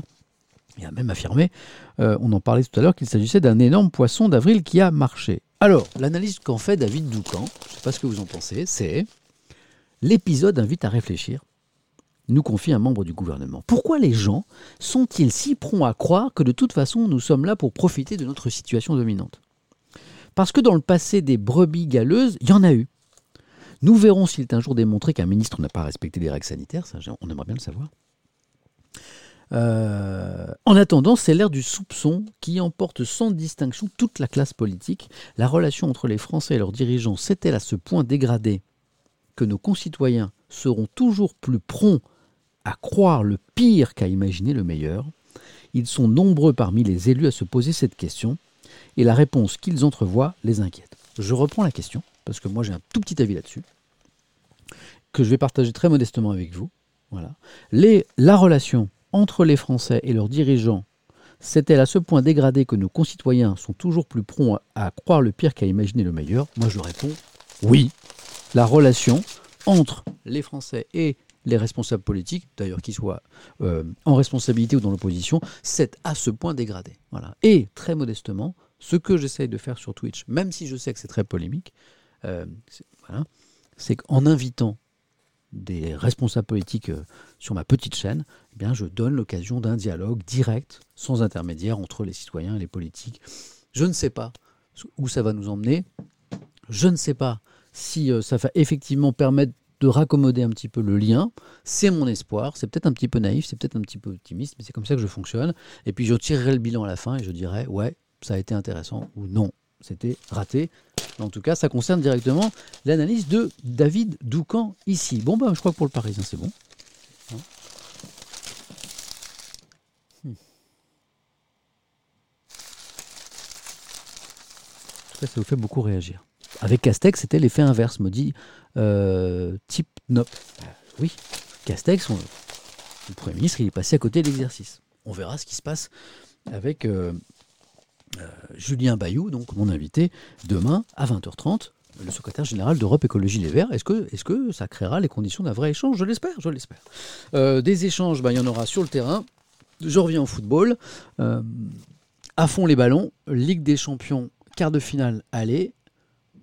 Bayern de Munich, PSG, 21h. ce soir à Munich, le PSG aura à cœur de confirmer dès le match aller ses hautes ambitions européennes face au tenant du titre qu'il avait battu en finale l'an dernier. Euh, je lis tout doucement parce que je viens de lire une, petit truc dans le chat qui est vachement euh, qui me fait que me dit que c'est peut-être la bonne idée. C'est euh, Monat0807. Merci pour ta proposition qui revient à mon histoire de Z Youn Pavarotti, l'artiste que je vais recevoir en début de semaine prochaine, et qui me dit bah, Samuel, t'as qu'à mettre ta musique sur Twitter. Éventuellement, je fais ça. Hein. C'est-à-dire qu'au moment du, du stream, je vous dis tenez, on va écouter tel clip euh, ensemble de, de Youn. Paf, je le balance sur Twitter. Vous allez l'écouter là-bas. Euh, et puis euh, on se l'écoute, on l'écoute. Moi, je l'écoute en, en, en ici avec l'invité. Et puis après, on en parle. Eh, c'est une bonne idée, ça. C'est une bonne idée. Merci beaucoup pour la proposition. Donc la une de l'équipe, est-ce que c'est une surprise? D'ailleurs, c'était déjà la une de l'équipe hier, ce match très attendu. Allez, on croise les doigts pour les Parisiens, espérons qu'ils aillent le plus loin possible dans cette compétition. Pourquoi je vous prends l'équipe? Parce que j'adore le titre, page 2.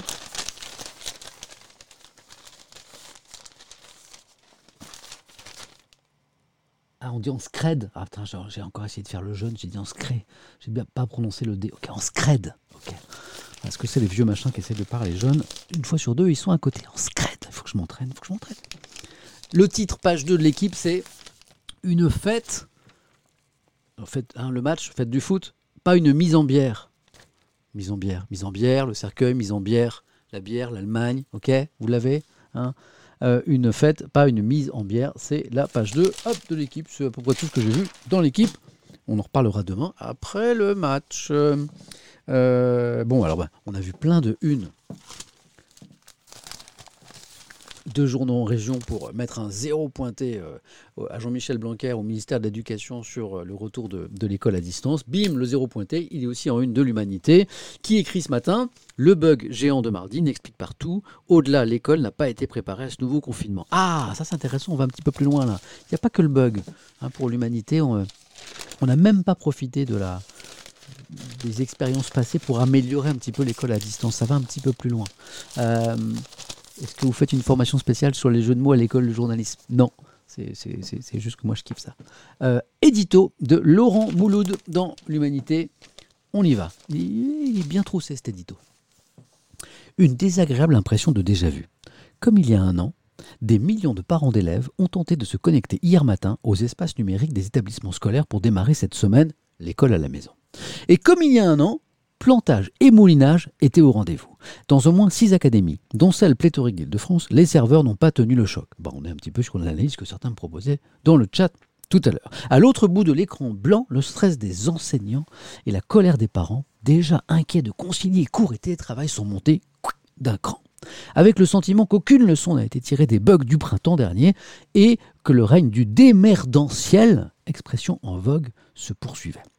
Face à ce énième loupé, Jean-Michel Blanquer, écrit l'Humanité, tente toute honte but de diluer ses responsabilités avec un aplomb technocratique insupportable, les coupables, eh ben, ils sont à chercher du côté des collectivités territoriales et de leurs prestataires, voire de hackers qui s'en seraient pris au site du CNED, resservant là la même excuse infondée pour l'UMA que l'an dernier. Des explications fumeuses qui n'exonèrent en rien le ministre de l'Éducation. C'est bien lui qui a prétendu que tout serait prêt pour un nouvel épisode de distanciel. À l'évidence, tel n'est pas le cas, et cette désinvolture est dramatique. On le sait, l'école à la maison, écrit Laurent Mouloud, génère inégalité, décrochage, c'est vrai. Essayer de contenir ces risques méritait mieux que les promesses de Gascon. Au minimum, une anticipation de cet afflux de connexions ô combien prévisible, mais aussi une mise à niveau des outils fournis par le ministère, un plan de formation des professeurs moins initiés au numérique. Rien de tout cela n'a été réellement entrepris, tant perdu et mépris pour cette jeunesse, notamment celle des milieux défavorisés, qui sera la première à en faire les frais. La qualité de cet enseignement à distance est désormais suspendue à la débrouillardise des enseignants, à leur patience exemplaire et à celle des familles. Eux ont appris depuis le début de la pandémie, on aurait pu espérer de leur ministre qu'il en soit de même. Pas mal cet édito Qu'est-ce que vous en pensez? Hein Je remonte un petit peu sur le chat, là vous en pensez quoi? Un bébé 10-150, tiens, que je lis à nouveau, c'est un peu ton jour. Jean-Michel, euh, c'est Jean-Michel, cherche toujours des coupables ailleurs. Euh, heureusement qu'ils jouent pas à Fortnite, les parents d'élèves, parce que niveau serveur, ils seraient servis, me dit Mr. Slayer. Euh, ok, ouais, ok. Ok, remettons en service le Minitel, ça marchait mieux. Euh, Erundil 2016, qui est d'accord avec moi, c'est qu'on on a le droit de rire de tout. Euh, ok. Hmm. Marion Nirik. C'est pas moi, c'est une attaque étrangère. Is the new. Mon chien a mangé mon DM. J'adore. J'adore. J'adore. S'il y avait des gommettes, si je pouvais mettre des gommettes, j'adore les gommettes. Je, te mettrais une gommette, euh, Marion. Je te mettrais une petite gommette. Je kiffe euh, ta remarque. J'adore. Ah, bon. Euh, on parle un petit peu d'économie, on parle de plan de relance, on parle de, on parle de des dessins de Coco. Je vous fais un petit menu pour vous tenir en haleine et on parlera d'Aya. c'est Aya son prénom Aya Nakamura, hein, voilà, qui est en une de Vanity Fair, la chanteuse, avec un portrait que je trouve assez touchant. Pour moi, c'est une artiste assez mystérieuse. Ce n'est pas mon type de musique, mais je trouve que la personne est très intrigante et j'en ai appris un peu plus sur elle. Je vous lirai ça à la fin. Puis après, on fera un petit raid, bien sûr, comme chaque jour. Euh, alors, l'histoire des plans de relance, c'est quoi? On a parlé ces derniers jours de, ces énormes montants, euh, milliards de dollars des plans de relance. Euh, je dis des parce qu'il y a le plan de relance, il y a les, les, comment, les chèques de, consommation, il y a la politique de grands travaux aussi, et donc tout ça lancé par Joe Biden, le, nouveau président américain.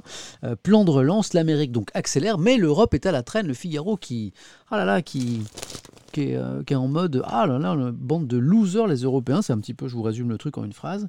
Lisons le Figaro ce matin. Qu'est-ce qu'est-ce qui va pas avec l'Europe?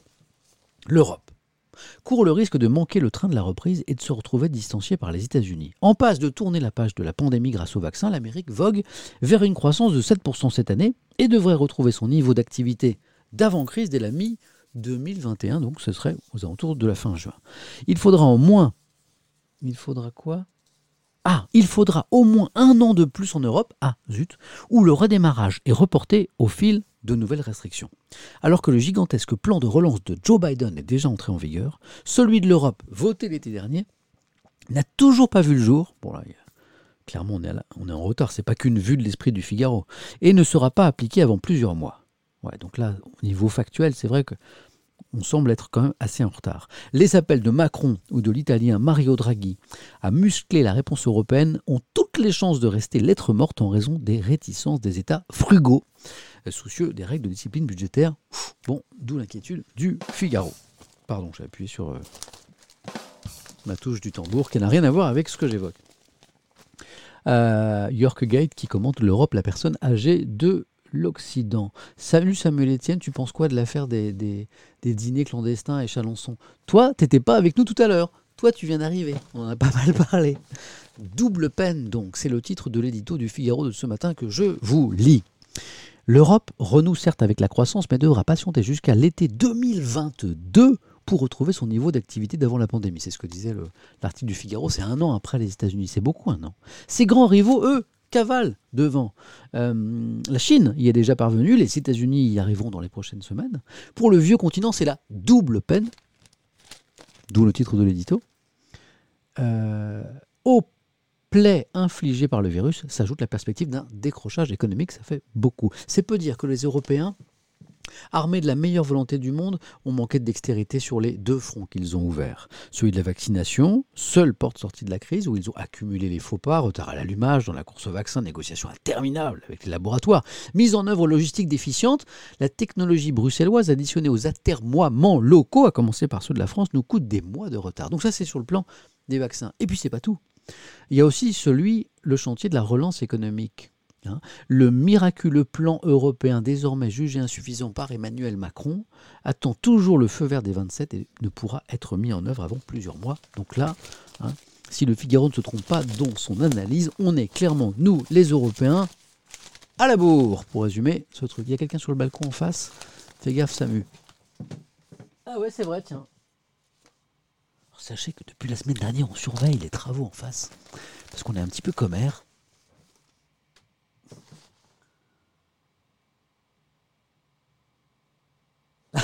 Désolé. En fait, c'est tout simplement des travaux, je crois, en fait. Hein. Mais ce qui est bizarre, c'est qu'ils se promènent pas mal par le balcon. À mon avis, c'est un balcon filant qui leur permet en fait de passer d'une pièce à l'autre sans tout saloper. Avec leurs chaussures pleines de peinture, un truc comme ça. Parce que ça m'étonnerait que ce soit des cambrioleurs en train de vider l'appart depuis 15 jours. Hein, ce, serait euh, sans doute pas assez discret. Oh, cette histoire de dingue Alors là, mais alors ceux qui sont restés avec moi là jusqu'à... alors là, vous, vous allez être récompensés une histoire de fou. Une histoire de fou. Mais une histoire de dingue.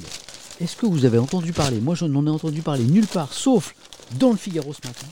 Cette histoire d'un pilote d'un petit avion, d'un Cessna, euh, au Brésil, dans l'Amazonie, qui s'est craché et qui s'est perdu 36 jours dans la forêt et qui a été retrouvé vivant. Une histoire de dingue. Alors on va se régaler. C'est une histoire de film d'ailleurs.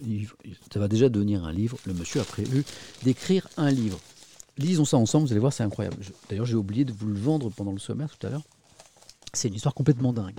L'Odyssée, alors le terme n'est pas galvaudé, hein, du pilote perdu 36 jours dans la forêt amazonienne, c'est lui là. C'est le, jeune homme, il n'est pas très âgé, avec sa barbe et sa moustache. Il n'a pas eu le temps de se raser beaucoup en 36 jours. On y va. Euh, c'est l'envoyé spécial du journal, Michel Leclerc, à moins que ce soit un correspondant, à Rio de Janeiro, hein, qui a contacté le pilote. Donc c'est vraiment des infos de, première bourre, hein, c'est pas une dépêche d'agence. Euh, c'est vraiment euh, Michel Leclerc, là, le journaliste, qui a parlé avec le monsieur en question. Et l'histoire, elle est dingue. On va prendre un petit peu de temps. Alors, ce sont les premières nuits où j'ai eu le plus peur, seul, perdu dans l'immensité de l'Amazonie, la plus grande forêt tropicale au monde, plongé dans les ténèbres, effrayé par le ululement des caburets. Alors ça, ce matin, j'ai lu ça, puis je me disais, qu'est-ce que c'est un caburet Caburet, alors je sais que comme vous, vous êtes beaucoup plus savant que moi, il y en a dans le chat qui vont m'expliquer. Caburet. Cabure. Qu'est-ce que c'est ça? Caburet, parquet national. Qu'est-ce que c'est ça? Caburé. Ah ok, c'est un espèce de... Euh, vous l'avez ou pas? Je regarde si vous l'aviez, vous.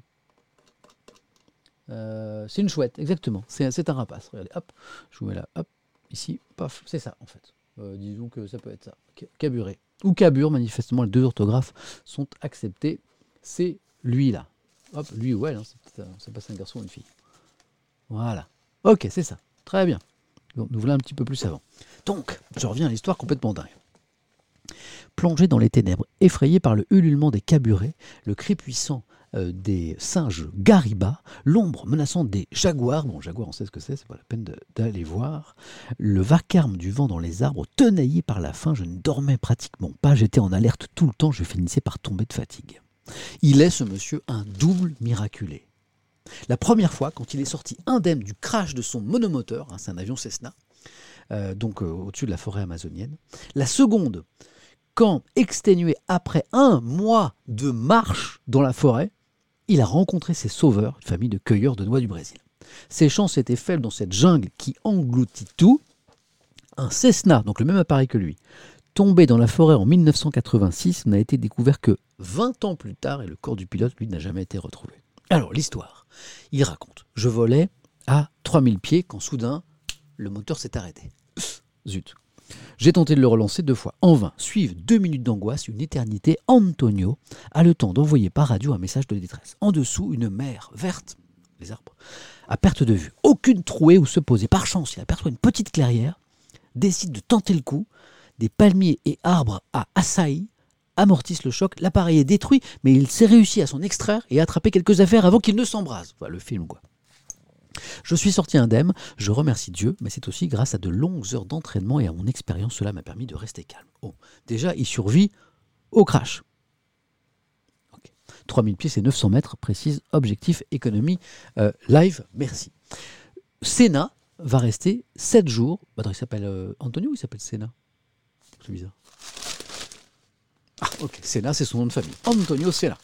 Ok, je vais, je vais c'est maniaque de tout vérifier. Sénat va rester 7 jours à côté de la carcasse du Cessna. Les premiers jours, il entend au loin des appareils de l'armée de l'air brésilienne jusqu'au 50e jour, non, 5e jour, pardon, où l'un d'eux le survole, sans l'apercevoir. Quand j'ai vu qu'il ne repassait pas, j'ai compris qu'il ne reviendrait pas. C'est à ce moment que j'ai commencé à planifier mon départ à pied. Il faut, dis donc, il faut être solide dans sa tête. Hein. Donc au début, il attend les secours, pendant une semaine en gros, et puis comme il voit qu'on ne les retrouve pas, hop, il décide, ok, je vais marcher. Il emporte ce qu'il a trouvé dans l'avion, une lampe, deux briquets, un couteau, une corde, du pain, trois bouteilles d'eau, quatre sodas, et c'est parti. Il décide de marcher vers l'est, où grâce à sa carte aéronautique, il savait qu'il y avait des pistes clandestines et que c'était la direction de la rivière Parou, affluent de l'Amazone. Je m'orientais grâce au soleil. Tous les matins, je me levais dès que les premiers rayons apparaissaient, et je suivais cette direction jusqu'au début de l'après-midi. À ce moment-là, c'est hyper planifié, à ce moment, je cherchais un lieu pour construire un abri avec des branchages, des feuilles de palmier, et ensuite je partais en quête de bois pour allumer un feu. Mes priorités ont toujours été l'eau, l'abri et le feu. Donc si un jour vous perdez dans la forêt amazonienne ou la forêt de Fontainebleau, hein, ok, on répète, euh, eau, abri et le feu. Euh, Antonio qui avait suivi un stage de survie quelques années plus tôt dans la forêt tropicale, et j'ai envie de dire, vous avez bien fait. Alors après, c'est pas tout. Hein. Euh, il a pris soin de ne jamais établir son camp près d'un cours d'eau où il risquait d'être attaqué par des jaguars, des anacondas, des crocodiles. Je campais toujours sur une hauteur où la probabilité de rencontrer ces grands prédateurs était faible, mais j'ai vu beaucoup de singes, d'agoutis, de capybaras, de pécaris.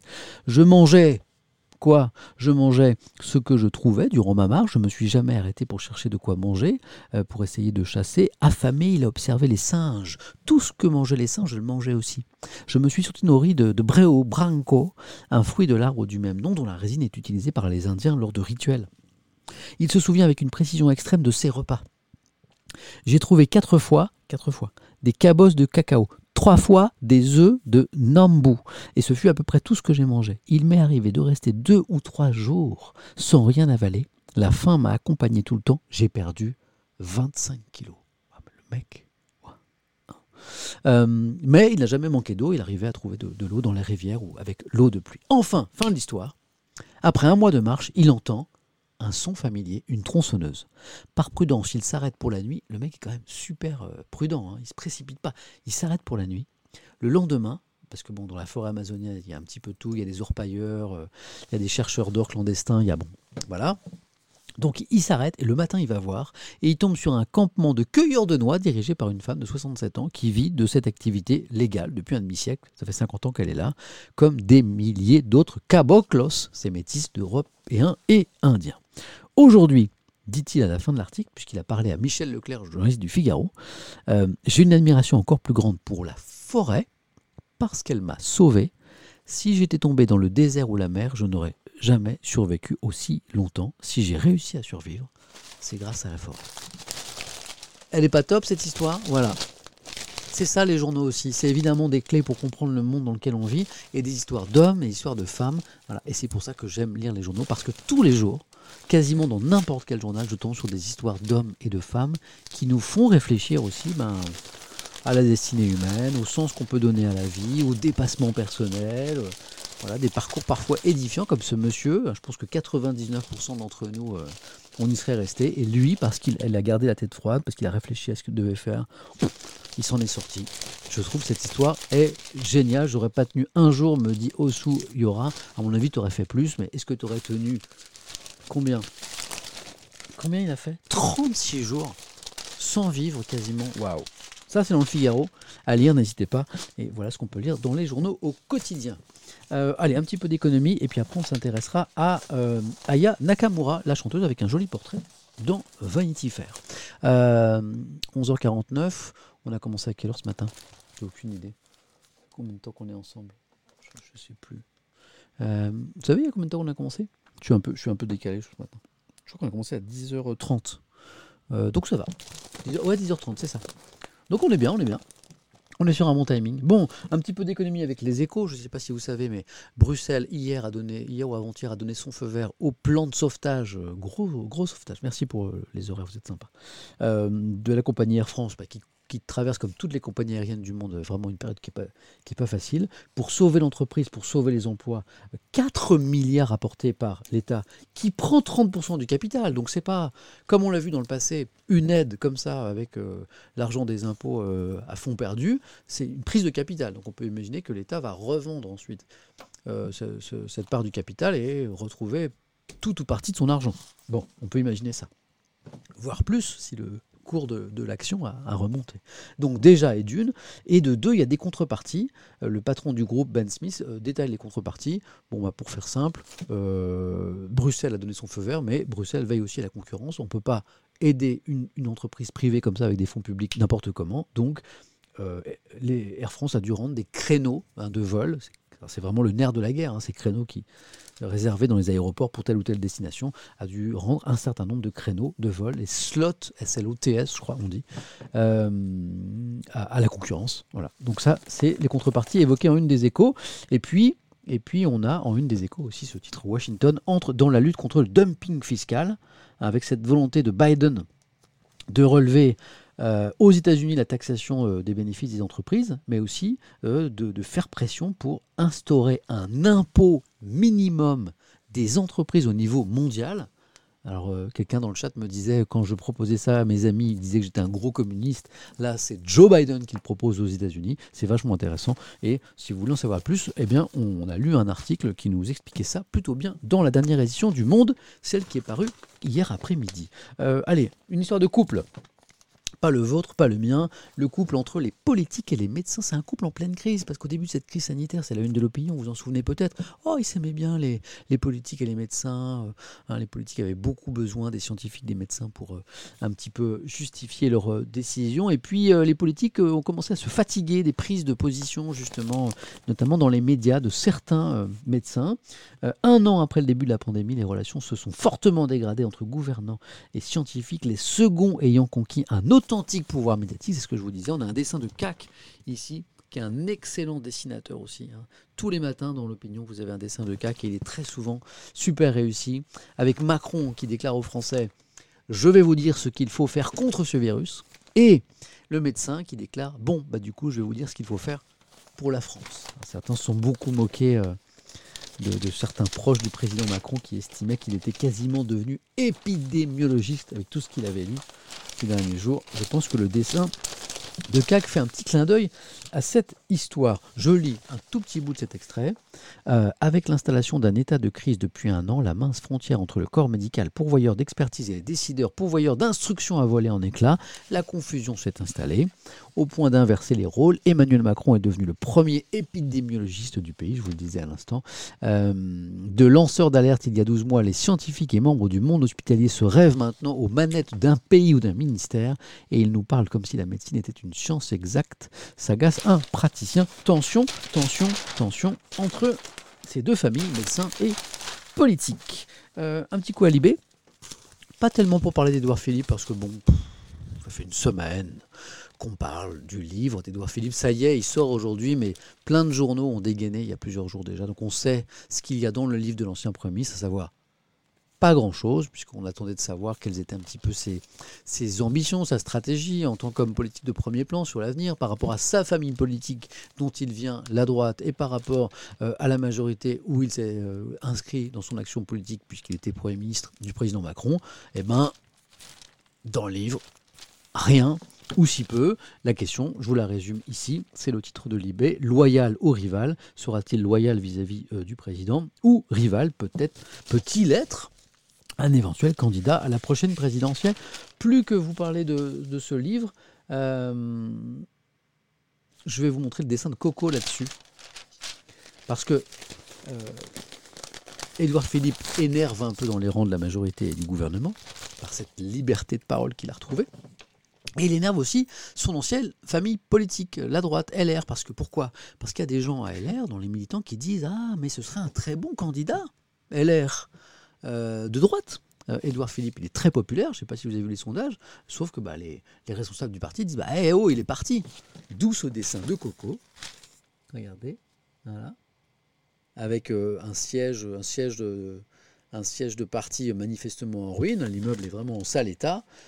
Et Edouard Philippe qui passe en disant Salut les losers Et un membre de, LR qui commente Manquait plus que lui. Coco, la nouvelle dessinatrice de Libération, qui nous fait aussi un petit dessin de Poutine ce matin. Je ne sais pas si vous avez vu, mais euh, le président russe a fait modifier la loi pour pouvoir être réélu jusqu'à je ne sais plus quand.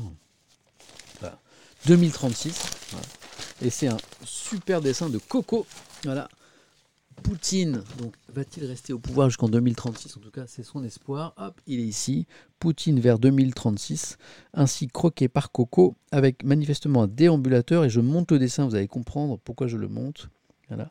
Un déambulateur en train d'écraser plein de gens, manifestement des citoyens russes. Et Coco qui fait dire à Poutine, le truc, c'est de ne pas perdre la main. Voilà. Bon. Ça, c'est le talent de Coco en un dessin de résumer pas mal de, choses. Qu'est-ce que j'ai encore? Ah, bah oui.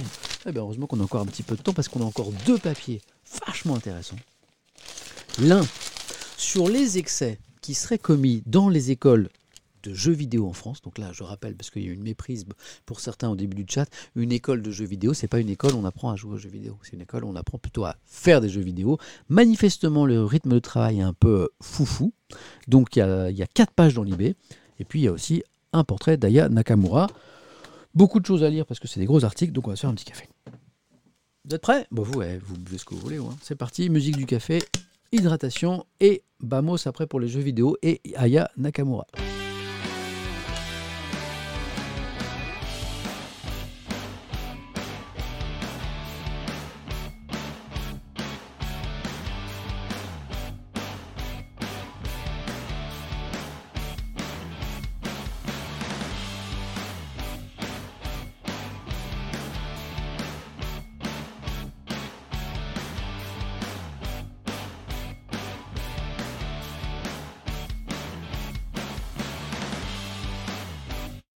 Je lisais en même temps, parce que j'arrive à boire mon café et à vous lire, que que, que, que, vous êtes partagé sur ces histoires d'école qui exagèrent au niveau des rythmes de travail. Certains me disent c'est abusé, c'est exagéré, c'est pas le cas.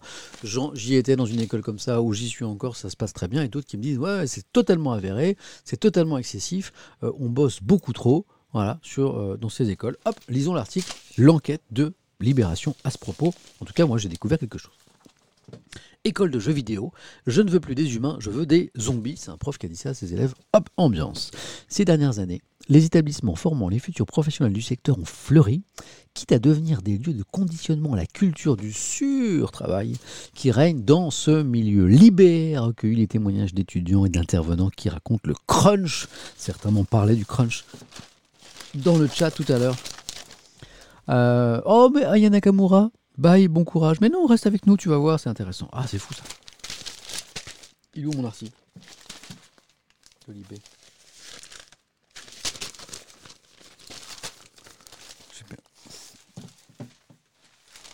Tellement, tellement à côté de ces pompes, j'ai perdu. Page 25. Mais où la page 24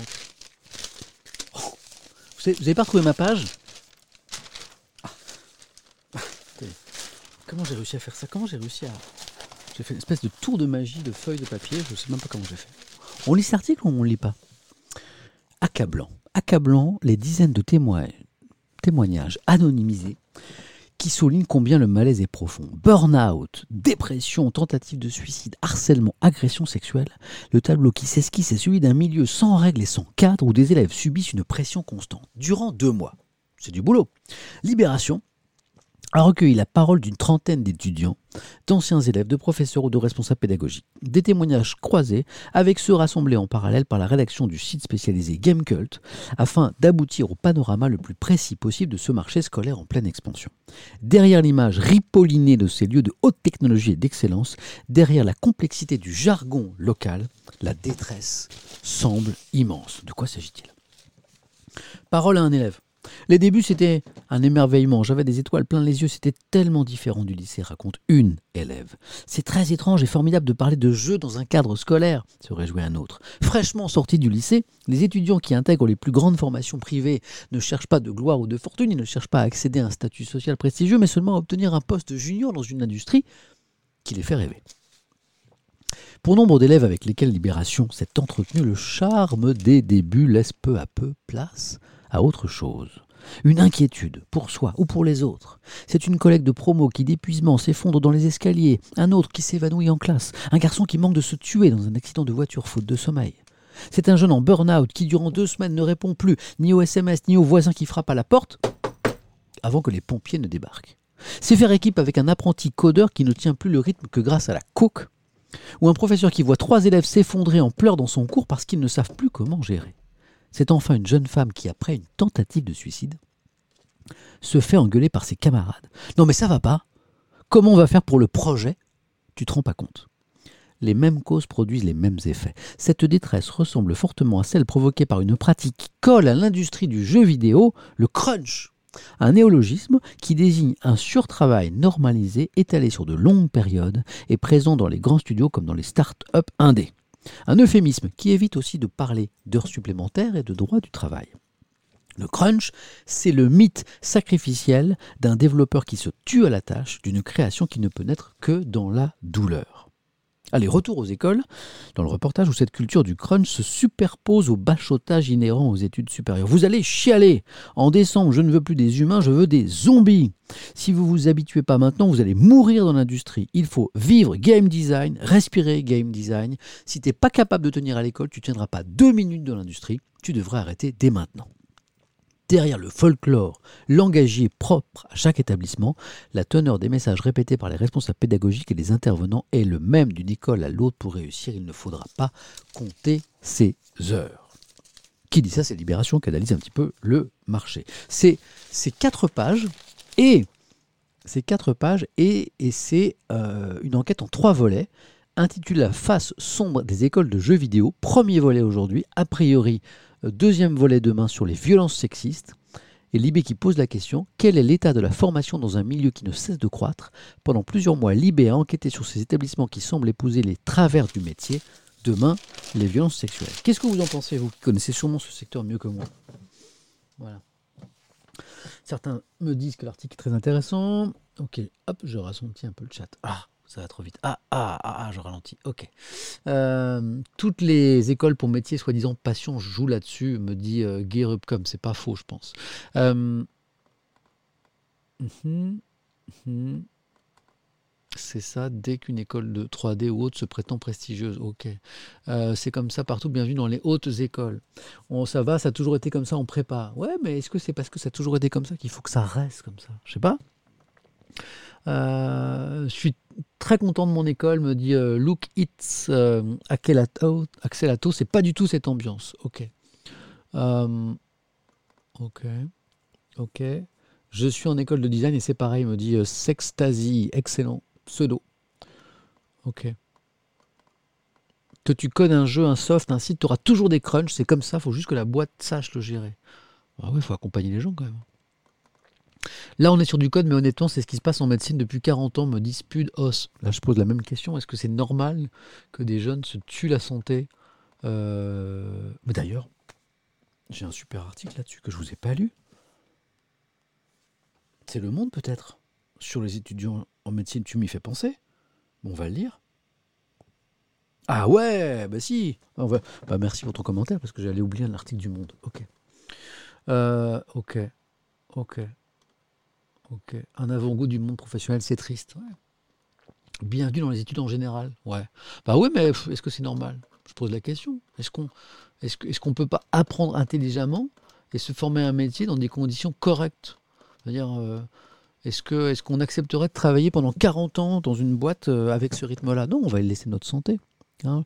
le, comme le dit Snake à l'instant, ou Chèque plutôt, pardon, MB, dans le, chat, le monde pro, c'est pas comme ça. Enfin, j'espère en tout cas, parce qu'on peut pas travailler comme ça, euh, en limite de, de, sa santé pendant, pendant 40 ans. Hein, sinon, on, va, on va en crever. Quoi. Alors pourquoi les études seraient comme ça? Je pose juste la question.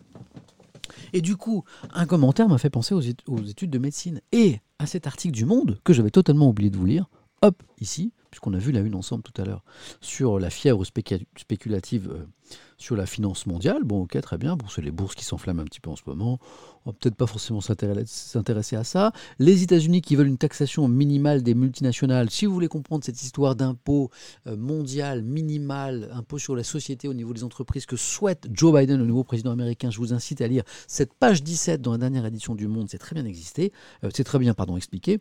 Et par contre, on va prendre un petit peu de temps parce que j'ai reçu beaucoup de messages euh, en DM sur Twitter ces dernières semaines sur eh bien, ce que vivent aujourd'hui les étudiants en médecine en première année. Eh ben, c'est pas coton. Eh ben, j'ai trouvé un bel article dans Le Monde qui nous explique euh, ce que vivent ces, étudiants. C'est page 20 de la dernière édition du Monde, euh, le double marathon de l'accès aux études de santé. Ben j'étais un petit peu atterré par ce que j'ai découvert, et puis je, me dis que ça ne doit pas être facile. On y va? Les étudiants en médecine, qui vivent ça en ce moment, c'est faux. En fait, c'est renforcé par la, par réforme, en fait. C'est ça qui rend ça encore plus difficile. Voilà. En médecine, là, en première année. Il faut faire gaffe aux bourses qui s'enflamment, me dit Lucas de Lucky. Excellent. Excellent euh, On y va. Euh, le double marathon de l'accès aux études de santé. la réforme de la première année mise en place en pleine crise sanitaire provoque l'épuisement des étudiants. Bah, Qu'est-ce que c'est que cette société qui épuise ses étudiants? Bah, Pardon, moi je, suis peut-être un petit peu... Euh, mais je me, ça, ça, m'inquiète. À l'issue de ces examens du premier semestre, Pauline s'est autorisée ce qu'elle n'avait jamais fait depuis la mi-août, voir son groupe d'amis le temps d'une après-midi. Ou d'un après-midi plutôt. Un après-midi, pour la première fois depuis le mois d'août. Cela s'est avéré désastreux. J'ai pleuré tout du long, je ne me suis pas reconnu, confie la Montpellieraine étudiante en euh, PAS, PA2S, la nouvelle voie qui, avec les LAS, LAS, j'espère que je prononce bien, je ne sais pas si on prononce comme ça, licence avec option accès santé permet d'accéder aux études de santé ex-PACES. Depuis septembre, elle travaille de 6h à 22h30 tous les jours, avec seulement 15 minutes pour les repas. Détail Pauline. Pardon, mais moi je trouve pas ça normal, même si c'est comme ça depuis longtemps avec seulement 15 minutes pour les repas, euh, donc explique Pauline, qui en quelques mois a perdu plusieurs kilos et tient désormais avec des anxiolytiques et des somnifères prescrits par son médecin. Je suis désolé, mais c'est pas normal. Hein, euh, quelqu'un me dit, ah elle est en médecine, quoi. Ouais, mais je je trouve pas ça normal. Je ne pense pas que, de laisser sa santé dans des études soit quelque chose de très très sain. Ce marathon euh, de la première année, nombreux sont ceux qui, dans l'ancien modèle de la PACES, l'ont vécu. Donc ça, ça existe depuis longtemps. Cette année, mais c'est un double marathon, c'est encore plus dur, selon l'article. En plus du tronc commun de santé classique, Pauline doit suivre des cours de droit. Il s'agit de sa mineure, une des nouveautés du système en vigueur depuis la rentrée 2020. La discipline mineure permet une porte de sortie, ça part d'une bonne intention, pour poursuivre ses études en deuxième année de licence, en cas d'échec à intégrer les études de santé en fin de première année. De quoi initialement donc réduire l'effet couperet et gâchis d'une première année euh, qui ne débouchait sur rien en cas d'échec au concours. L'enjeu de la réforme qui vient supprimer le fameux numerus clausus, le nombre de places déterminé par l'État, était aussi de réduire les impacts négatifs euh, sur la santé mentale générée par l'ancienne PACES. Bon là, on va dire que c'est raté. Mais sa mise en place se révèle plus chaotique qu'espéré, trop vite appliquée, de l'avis de beaucoup de directeurs d'études et entravé par la crise sanitaire, si bien que c'est davantage une explosion du stress et de la fatigue qui se dessine chez les étudiants. Je poursuis un petit peu plus loin cet article. Euh, dans les facultés, les appels de détresse se multiplient face aux difficultés générées par la réforme, renforcées par le distanciel. Pour ces jeunes qui n'ont pas encore pu bénéficier du retour un jour par semaine en cours, la cohorte était trop grande dans la faculté où le monde est allé. Euh, il y a un professeur qui explique qu'il a fallu activé des mesures d'urgence pour les étudiants qui menaçaient de se suicider. C'est un responsable pédagogique qui parle en fait. Très inquiet. Ils sont dans un tel stress de performance qu'ils ne prennent pas de temps pour eux et encore moins pour se soigner. Ah bah dis donc. Voilà, puis l'article poursuit ainsi et montre que là, il y a un problème sur l'application de cette réforme. Je ne sais pas ce que vous en pensez, mais c'est ça, tout le monde trouve ça normal, me dit euh, hop, simplou, génération après génération, comment ça peut s'améliorer, médecine, etc. Bah oui, ça pose quand même une vraie question. Bonjour Samuel, j'espère d'être là, j'essaye d'être là le plus possible, même si c'est compliqué, mais en tout cas, merci, tes lives sont très agréables. Merci euh, Robin, c'est trop gentil. Voilà. Hmm. Hmm. Sacrifier sa santé pour être docteur, c'est assez paradoxal, me dit Monsieur Grunt. Bah ouais. Ça a été ma vie pendant deux ans en prépa, c'est pour faire un trip psychologique sur les étudiants. Les étudiants qui craquent sont pas faits pour ce job. Nathan, Matt, tu crois vraiment? Qu'il n'y a pas une autre euh, façon de, sélectionner les meilleurs étudiants que ce, genre de rythme Je sais pas. Ouais. C'est la sélection qui est comme ça. Les meilleurs n'ont pas besoin de travailler 20 heures par jour, me dit IT Battleman. Hmm. Tu as raison, c'est la norme, mais c'est pas normal, Samuel me dit Antonin. Bon, débat en tout cas, vachement intéressant. En même temps, je ne suis pas un spécialiste des études de médecine, mais je me soucie un petit peu pour ces jeunes gens. Bon, bah, c'était pour l'article du Monde que je tenais à vous signaler. Il est beaucoup plus complet que ce que je viens de vous lire. Il est à lire dans la dernière édition du Monde, celle qui est parue hier. Et on finit avec euh, Vanity Fair. Hein. Certains au début du chat me disaient Ah, mais pourquoi tu lis pas tel magazine, tel truc, tel truc? Je dis bah, Là, je ne peux pas tout lire, je manque de temps, mais j'essaie de, de temps en temps de me laisser emporter, guider par ma curiosité, comme ici par exemple Vanity Fair, qui est un magazine que je lis pas souvent, que je feuillette parfois. Et là, je vois cette très belle photo d'Aya Nakamura. La photo est vraiment très belle. Et je me dis, tiens, alors voilà un personnage qui m'intrigue énormément, cet artiste. C'est pas ma, ma, cam en musique, moi je suis plutôt Foo Fighters, donc on est assez loin quand même. Le bon gros rock, les guitares, des guitares bien saturées, euh, donc ça c'est pas trop ma cam, mais elle m'intrigue, elle m'intrigue. Hein. Et donc je, je lis le papier, eh ben, je me suis régalé. Ouais. Pour ceux qui aiment Aya Nakamura ou pour ceux qui ne la connaissent pas, eh ben, je vous conseille ce papier. C'est un reportage de 1, 2, 3, 4, 5, 6, 7, 8, 9, 10, 10 pages. C'est bien écrit, c'est vachement bien écrit. Il y a des très belles photos, voilà, hyper, euh, des photos très, graphiques. Voilà, il y a un gros boulot sur la photographie.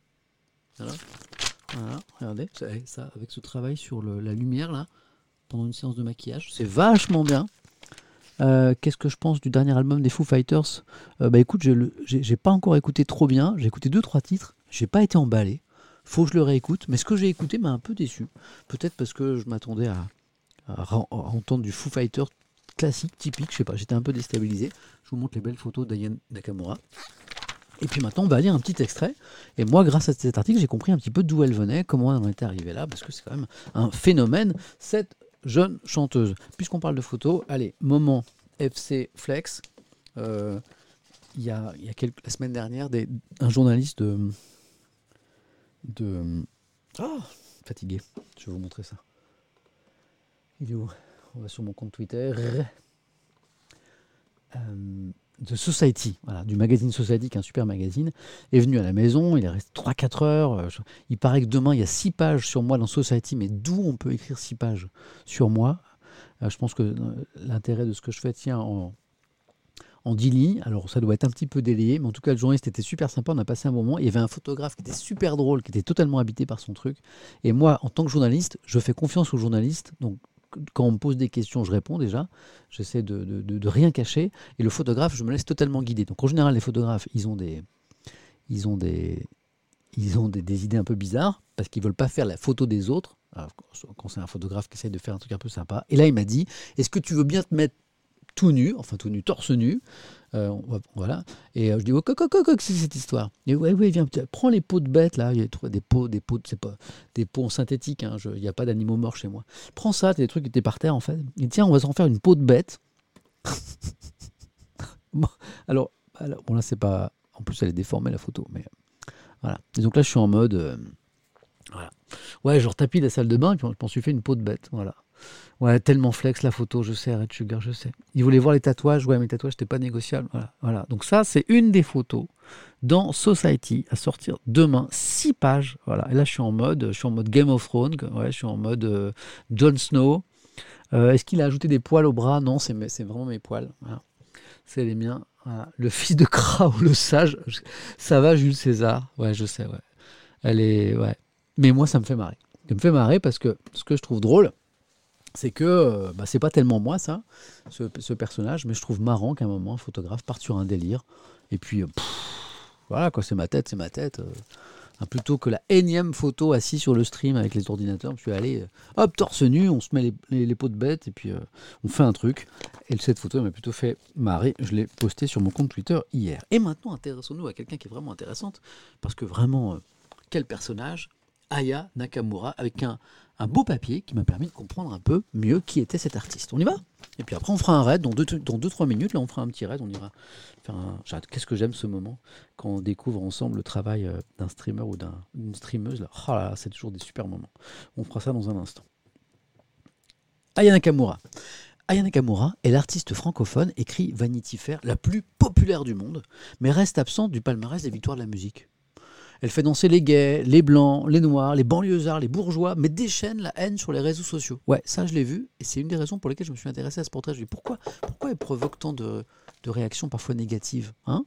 Euh, voilà, les journalistes Constance d'Auvergne et Charlotte euh, Roudot ont discuté avec la chanteuse et retracé son parcours. Voilà, donc il y, a un bel échange et qui m'a permis de comprendre un peu qui est cette jeune femme. Je vous lis quelques petits extraits, et puis si ça vous intéresse, euh, allez voir, euh, allez voir euh, Vanity Fair.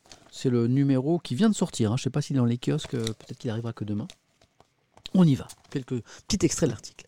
C'est la chanteuse francophone la plus écoutée au monde, distinguée parmi les événements musicaux et sociaux les plus importants d'Europe en ce moment, écrit le New York Times, quand même. Elle a décroché des disques certifiés hors platine dans 19 pays, cumule 17 millions d'auditeurs mensuels sur Spotify et 2,5 milliards de vues sur YouTube. Son argent, son bif, comme elle le clame euh, dans ses disques, euh, elle l'a gagné toute seule. On lui demande ce que ça lui fait, elle concède un sobre c'est cool.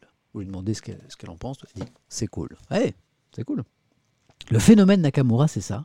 Des réponses courtes, des chiffres de vente vertigineux, des hits qui ambiancent la planète, des fêtes déjantées de Rihanna et Neymar jusqu'au soir et pyjama de la banlieue pavillonnaire, des rallyes de la jeunesse dorée jusqu'au haut-parleur des supermarchés, une invitation comme tête d'affiche à Coachella en 2020, le plus flamboyant festival de musique du monde, aux côtés de Rage Against the Machine, Frank Ocean, Tom York et Lana Del Rey, promo mondiale pour un nouvel album, papa, bon bref, les chiffres, les chiffres, les chiffres, les chiffres, Aya Nakamura, quoi. Voilà. Ok. Voilà. Et ensuite, eh ben, le début, le début de l'histoire. Et moi, ça me fascine de voir comment débutent les histoires de gens comme ça qui à un moment sortent de, la, de, l'ordinaire, font des choses un peu extraordinaires. Et ça commence bah, comme une, vie banale, normale. Ça commence comme ça. Sa légende démarre sous le soleil de Bamako, où elle naît au printemps 95, avant d'arriver quelques mois plus tard en Seine-Saint-Denis dans les bras de ses parents. Elle y décrit une adolescence classique, école, maison, dodo, natation, copine entre les tours d'Aulnay-sous-Bois avec ses quatre frères et sœurs. Mais déjà, elle se sent à part et peine à se faire entendre. J'avais l'impression que personne ne me comprenait en fait. Ses états d'âme, ses interrogations, elle les couche dans un journal intime, c'est comme ça que ça démarre, en espérant que peut-être un jour quelqu'un tombera dessus, le lira et comprendra enfin ce que je voulais dire. C'est là dans sa chambre d'adolescente que l'aîné de la fratrie écrit sans le savoir ses premiers textes. Et bientôt des mélodies. Et puis à 13 ans, une chanson que personne n'écoutera jamais. Son hypersensibilité, elle l'a compris, sera sa force. J'entendais des histoires de copines qui finissaient mal. Je me demandais alors quelle femme j'ai envie de devenir? Hop. Je passe les photos, qui sont très belles. C'est quoi ça? Ah oui, comment ça a commencé? Par une banale journée de 2014, un sursaut de courage et tout bascule. Elle nous rejoue la scène. Son père est au salon, elle dans la cuisine, qu'elle nettoie avec une amie. Elle dit à sa copine J'ai écrit une chanson. Et la copine lui dit Vas-y, chante euh, Elle dégaine son téléphone et dit On fait une vidéo pour Facebook. Bah, t'es sérieuse là? Je suis en mode ménagère. Allez, assieds-toi sur le frigo de la cuisine et tu chantes. La scène est minimaliste. Le morceau a cappella. Le succès presque immédiat. Le compteur de vues s'affole et Aya Nakamura encaisse avec philosophie les commentaires les plus vils laissés par une poignée de connaissances. C'est normal, surtout au début, mais la persévérance a payé. Il faudra trouver un nom de scène, ce sera Nakamura, clin d'œil au personnage japonais un peu geek d'une série américaine qu'elle adore, Heroes, je pense que vous connaissez. Sur YouTube, J'ai mal, une nouvelle chanson accompagnée d'un clip tout aussi artisanal, dépasse bientôt le million de vues. La mélodie afro-caribéenne, l'incidente et l'écueil universel, les garçons qui nous font souffrir, ces salauds, éveille l'industrie de l'industrie, euh, éveille l'intérêt de l'industrie musicale qui, depuis une dizaine d'années, cherche ses futures étoiles dans les tréfonds du site de vidéo. C'est Warner qui décroche la timbale le 15 décembre 2015. Aya Nakamura a 20 ans, elle est enceinte, mais ne dit rien à sa nouvelle maison de disques. Sinon, il ne m'aurait jamais signé. C'était l'hiver, j'ai attendu 7 mois et là, bim, balance-t-elle en mimant l'ouverture de son manteau en grand. Je suis enceinte. Elle se marre. Ceux qui travaillent avec elle en studio sont unanimes. La chanteuse compose à l'intuition, éjecte les propositions qui ne lui ressemblent pas, affirme ses choix sans ménagement. Mais quand on est une femme, noire de surcroît, dans l'univers de la musique en France qui est extrêmement macho, si tu n'as pas une certaine capacité à affirmer tes idées, tu es morte, défend un compositeur. Ever Migo, tu n'existeras même pas en fait. Hein? C'est étonnant. Hein? Euh, et puis, un dernier extrait, sur un petit peu sa perception par, euh, euh, par, les médias, par les élites peut-être aussi. En novembre 2020, le député de la République en marche, Rémi Réberot, consacrait la chanteuse ambassadrice de la langue française. Ah oui, c'est lui, d'accord, qui la consacre ambassadrice de la langue française. Très bien. Ok. Sa musique, ses textes ont popularisé le langage de la banlieue. Zone 5, toute cette périphérie ostracisée, notre Lamine Kouyaté, qui est un créateur malien de, de, de marques de vêtements, il regrette, ce créateur, le décalage entre l'engouement commercial phénoménal qu'elle suscite et le peu de considération que semblent lui accorder les élites culturelles. Ah, les élites dont je parlais. Macron dit que l'ascenseur social est en panne. La réalité, c'est que cette jeunesse française multiforme avec un talent énorme ne fait pas partie de la République française, dit ce créateur. De fait, on peut légitimement s'interroger sur l'absence de la chanteuse francophone la plus populaire du monde dans les palmarès de la victoire de la musique. Bah oui, c'est vrai ça. Pourquoi? Elle rayonne pourtant sur tous les continents, plaide sa maison de disques, elle, porte un bout de la culture francophone en Asie du Sud-Est, en Amérique du Sud, en Amérique du Nord, et elle n'a eu aucun prix. Dommage pour le symbole, car dans la réalité, ça ne changera rien à sa carrière ni à ses ventes. Si le 12 février, les membres de l'Académie ont préféré la folk éthérée de Pomme au flot puissant d'Aya Nakamura dans la catégorie meilleure artiste féminine, Twitter, tiens, on arrive à Twitter, n'a bruissé que de sa prestation en direct. La chanteuse a choisi d'interpréter avec Oh Boy le sulfureux préféré, titre de liberté sexuelle à défriser Stéphane Bern qui animait la cérémonie. Alangui sur un lit XXL façon pyjama partie torride, elle y apparaît dans une combinaison orange moulante signée Gilles Asquin. Voilà. Euh, la performance dure 3 minutes et écope de trois longues journées d'un déferlement de haine sidérant sur Twitter. Est-il possible que de vrais écrivains traduisent en français les chansons d'Aya Nakamura demande un certain euh, Flamme Ross, fier de son trait d'humour et confortablement drapé dans l'anonymat relatif que lui offrent les réseaux sociaux. Les insultes pleuvent dans une indifférence aberrante. Le harcèlement en ligne dont elle fait l'objet est une constante depuis les premières heures de sa carrière et n'a égal que sa singularité sur la scène artistique française. Elle est une cible facile. Il y a des misogynes, c'est une femme. Il y a des racistes, elle est noire.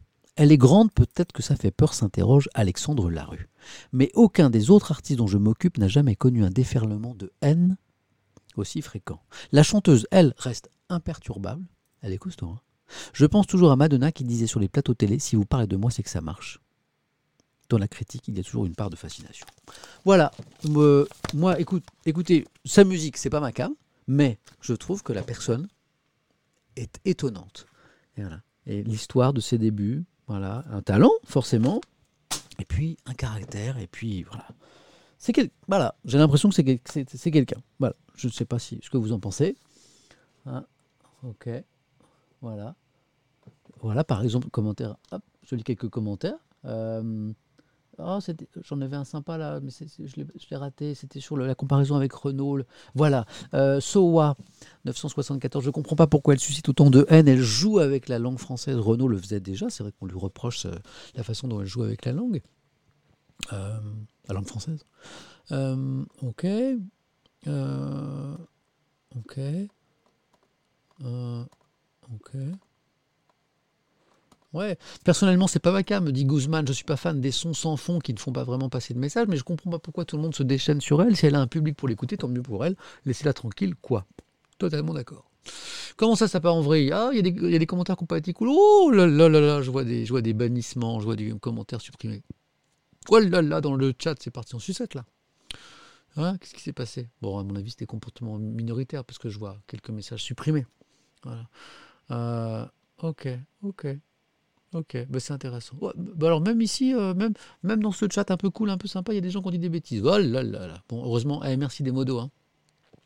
Merci à Humber merci à la fille du Père Noël, je vous salue, je vous embrasse. Merci à Jax, merci à Nightbot, mon ami Nightbot. Vous êtes top. Bon, et puis vous aussi, vous êtes top. Voilà. Et puis attention aux excès dans le chat, les gars. Hein, je vous rappelle, le principe ici, on a raison de ne pas être d'accord, c'est même cool, on est en démocratie, mais on en parle calmement, avec respect les uns par rapport aux autres, avec les respects, y compris avec les artistes dont on n'aime pas le travail. Ok? Bon, merci pour ce moment. Eh, ça fait presque deux heures, deux heures ensemble ce matin. Je vous cache pas qu'en ce moment, je suis un petit peu au bout de ma vie. Normalement, il y a un moment très difficile euh, pour moi dans l'année qui est le mois de juin, fin de saison. Comme je fais toujours beaucoup de choses, c'est toujours dur. Et là, j'ai l'impression qu'en avril, on est déjà au mois de juin. Ça pique. Il y a la matinale de France Info, le lever à 1h45, 2h du matin, tous les jours.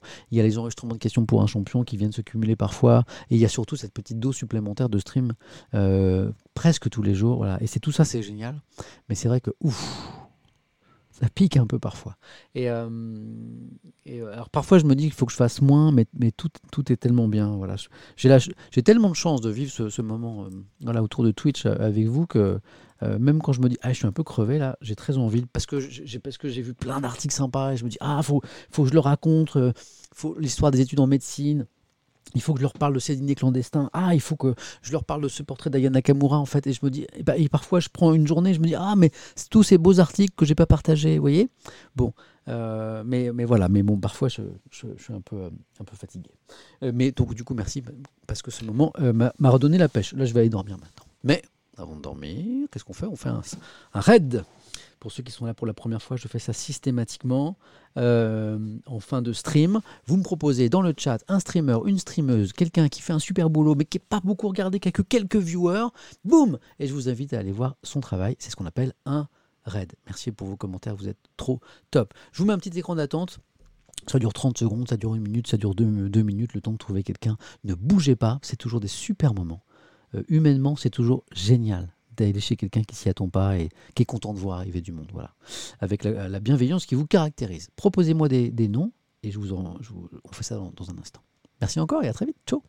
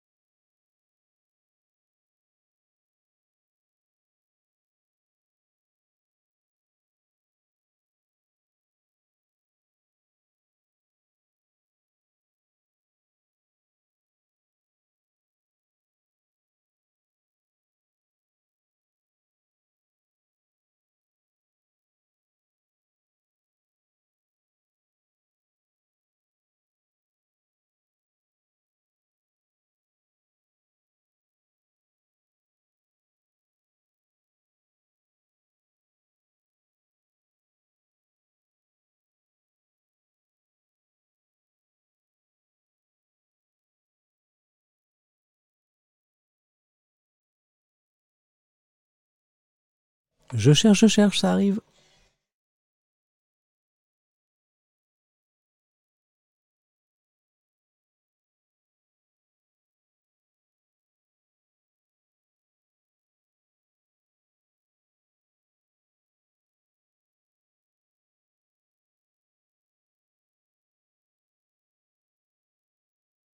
J'ai trouvé, bougez pas, c'est marrant. C'est un mec qui répare des trucs, c'est cool.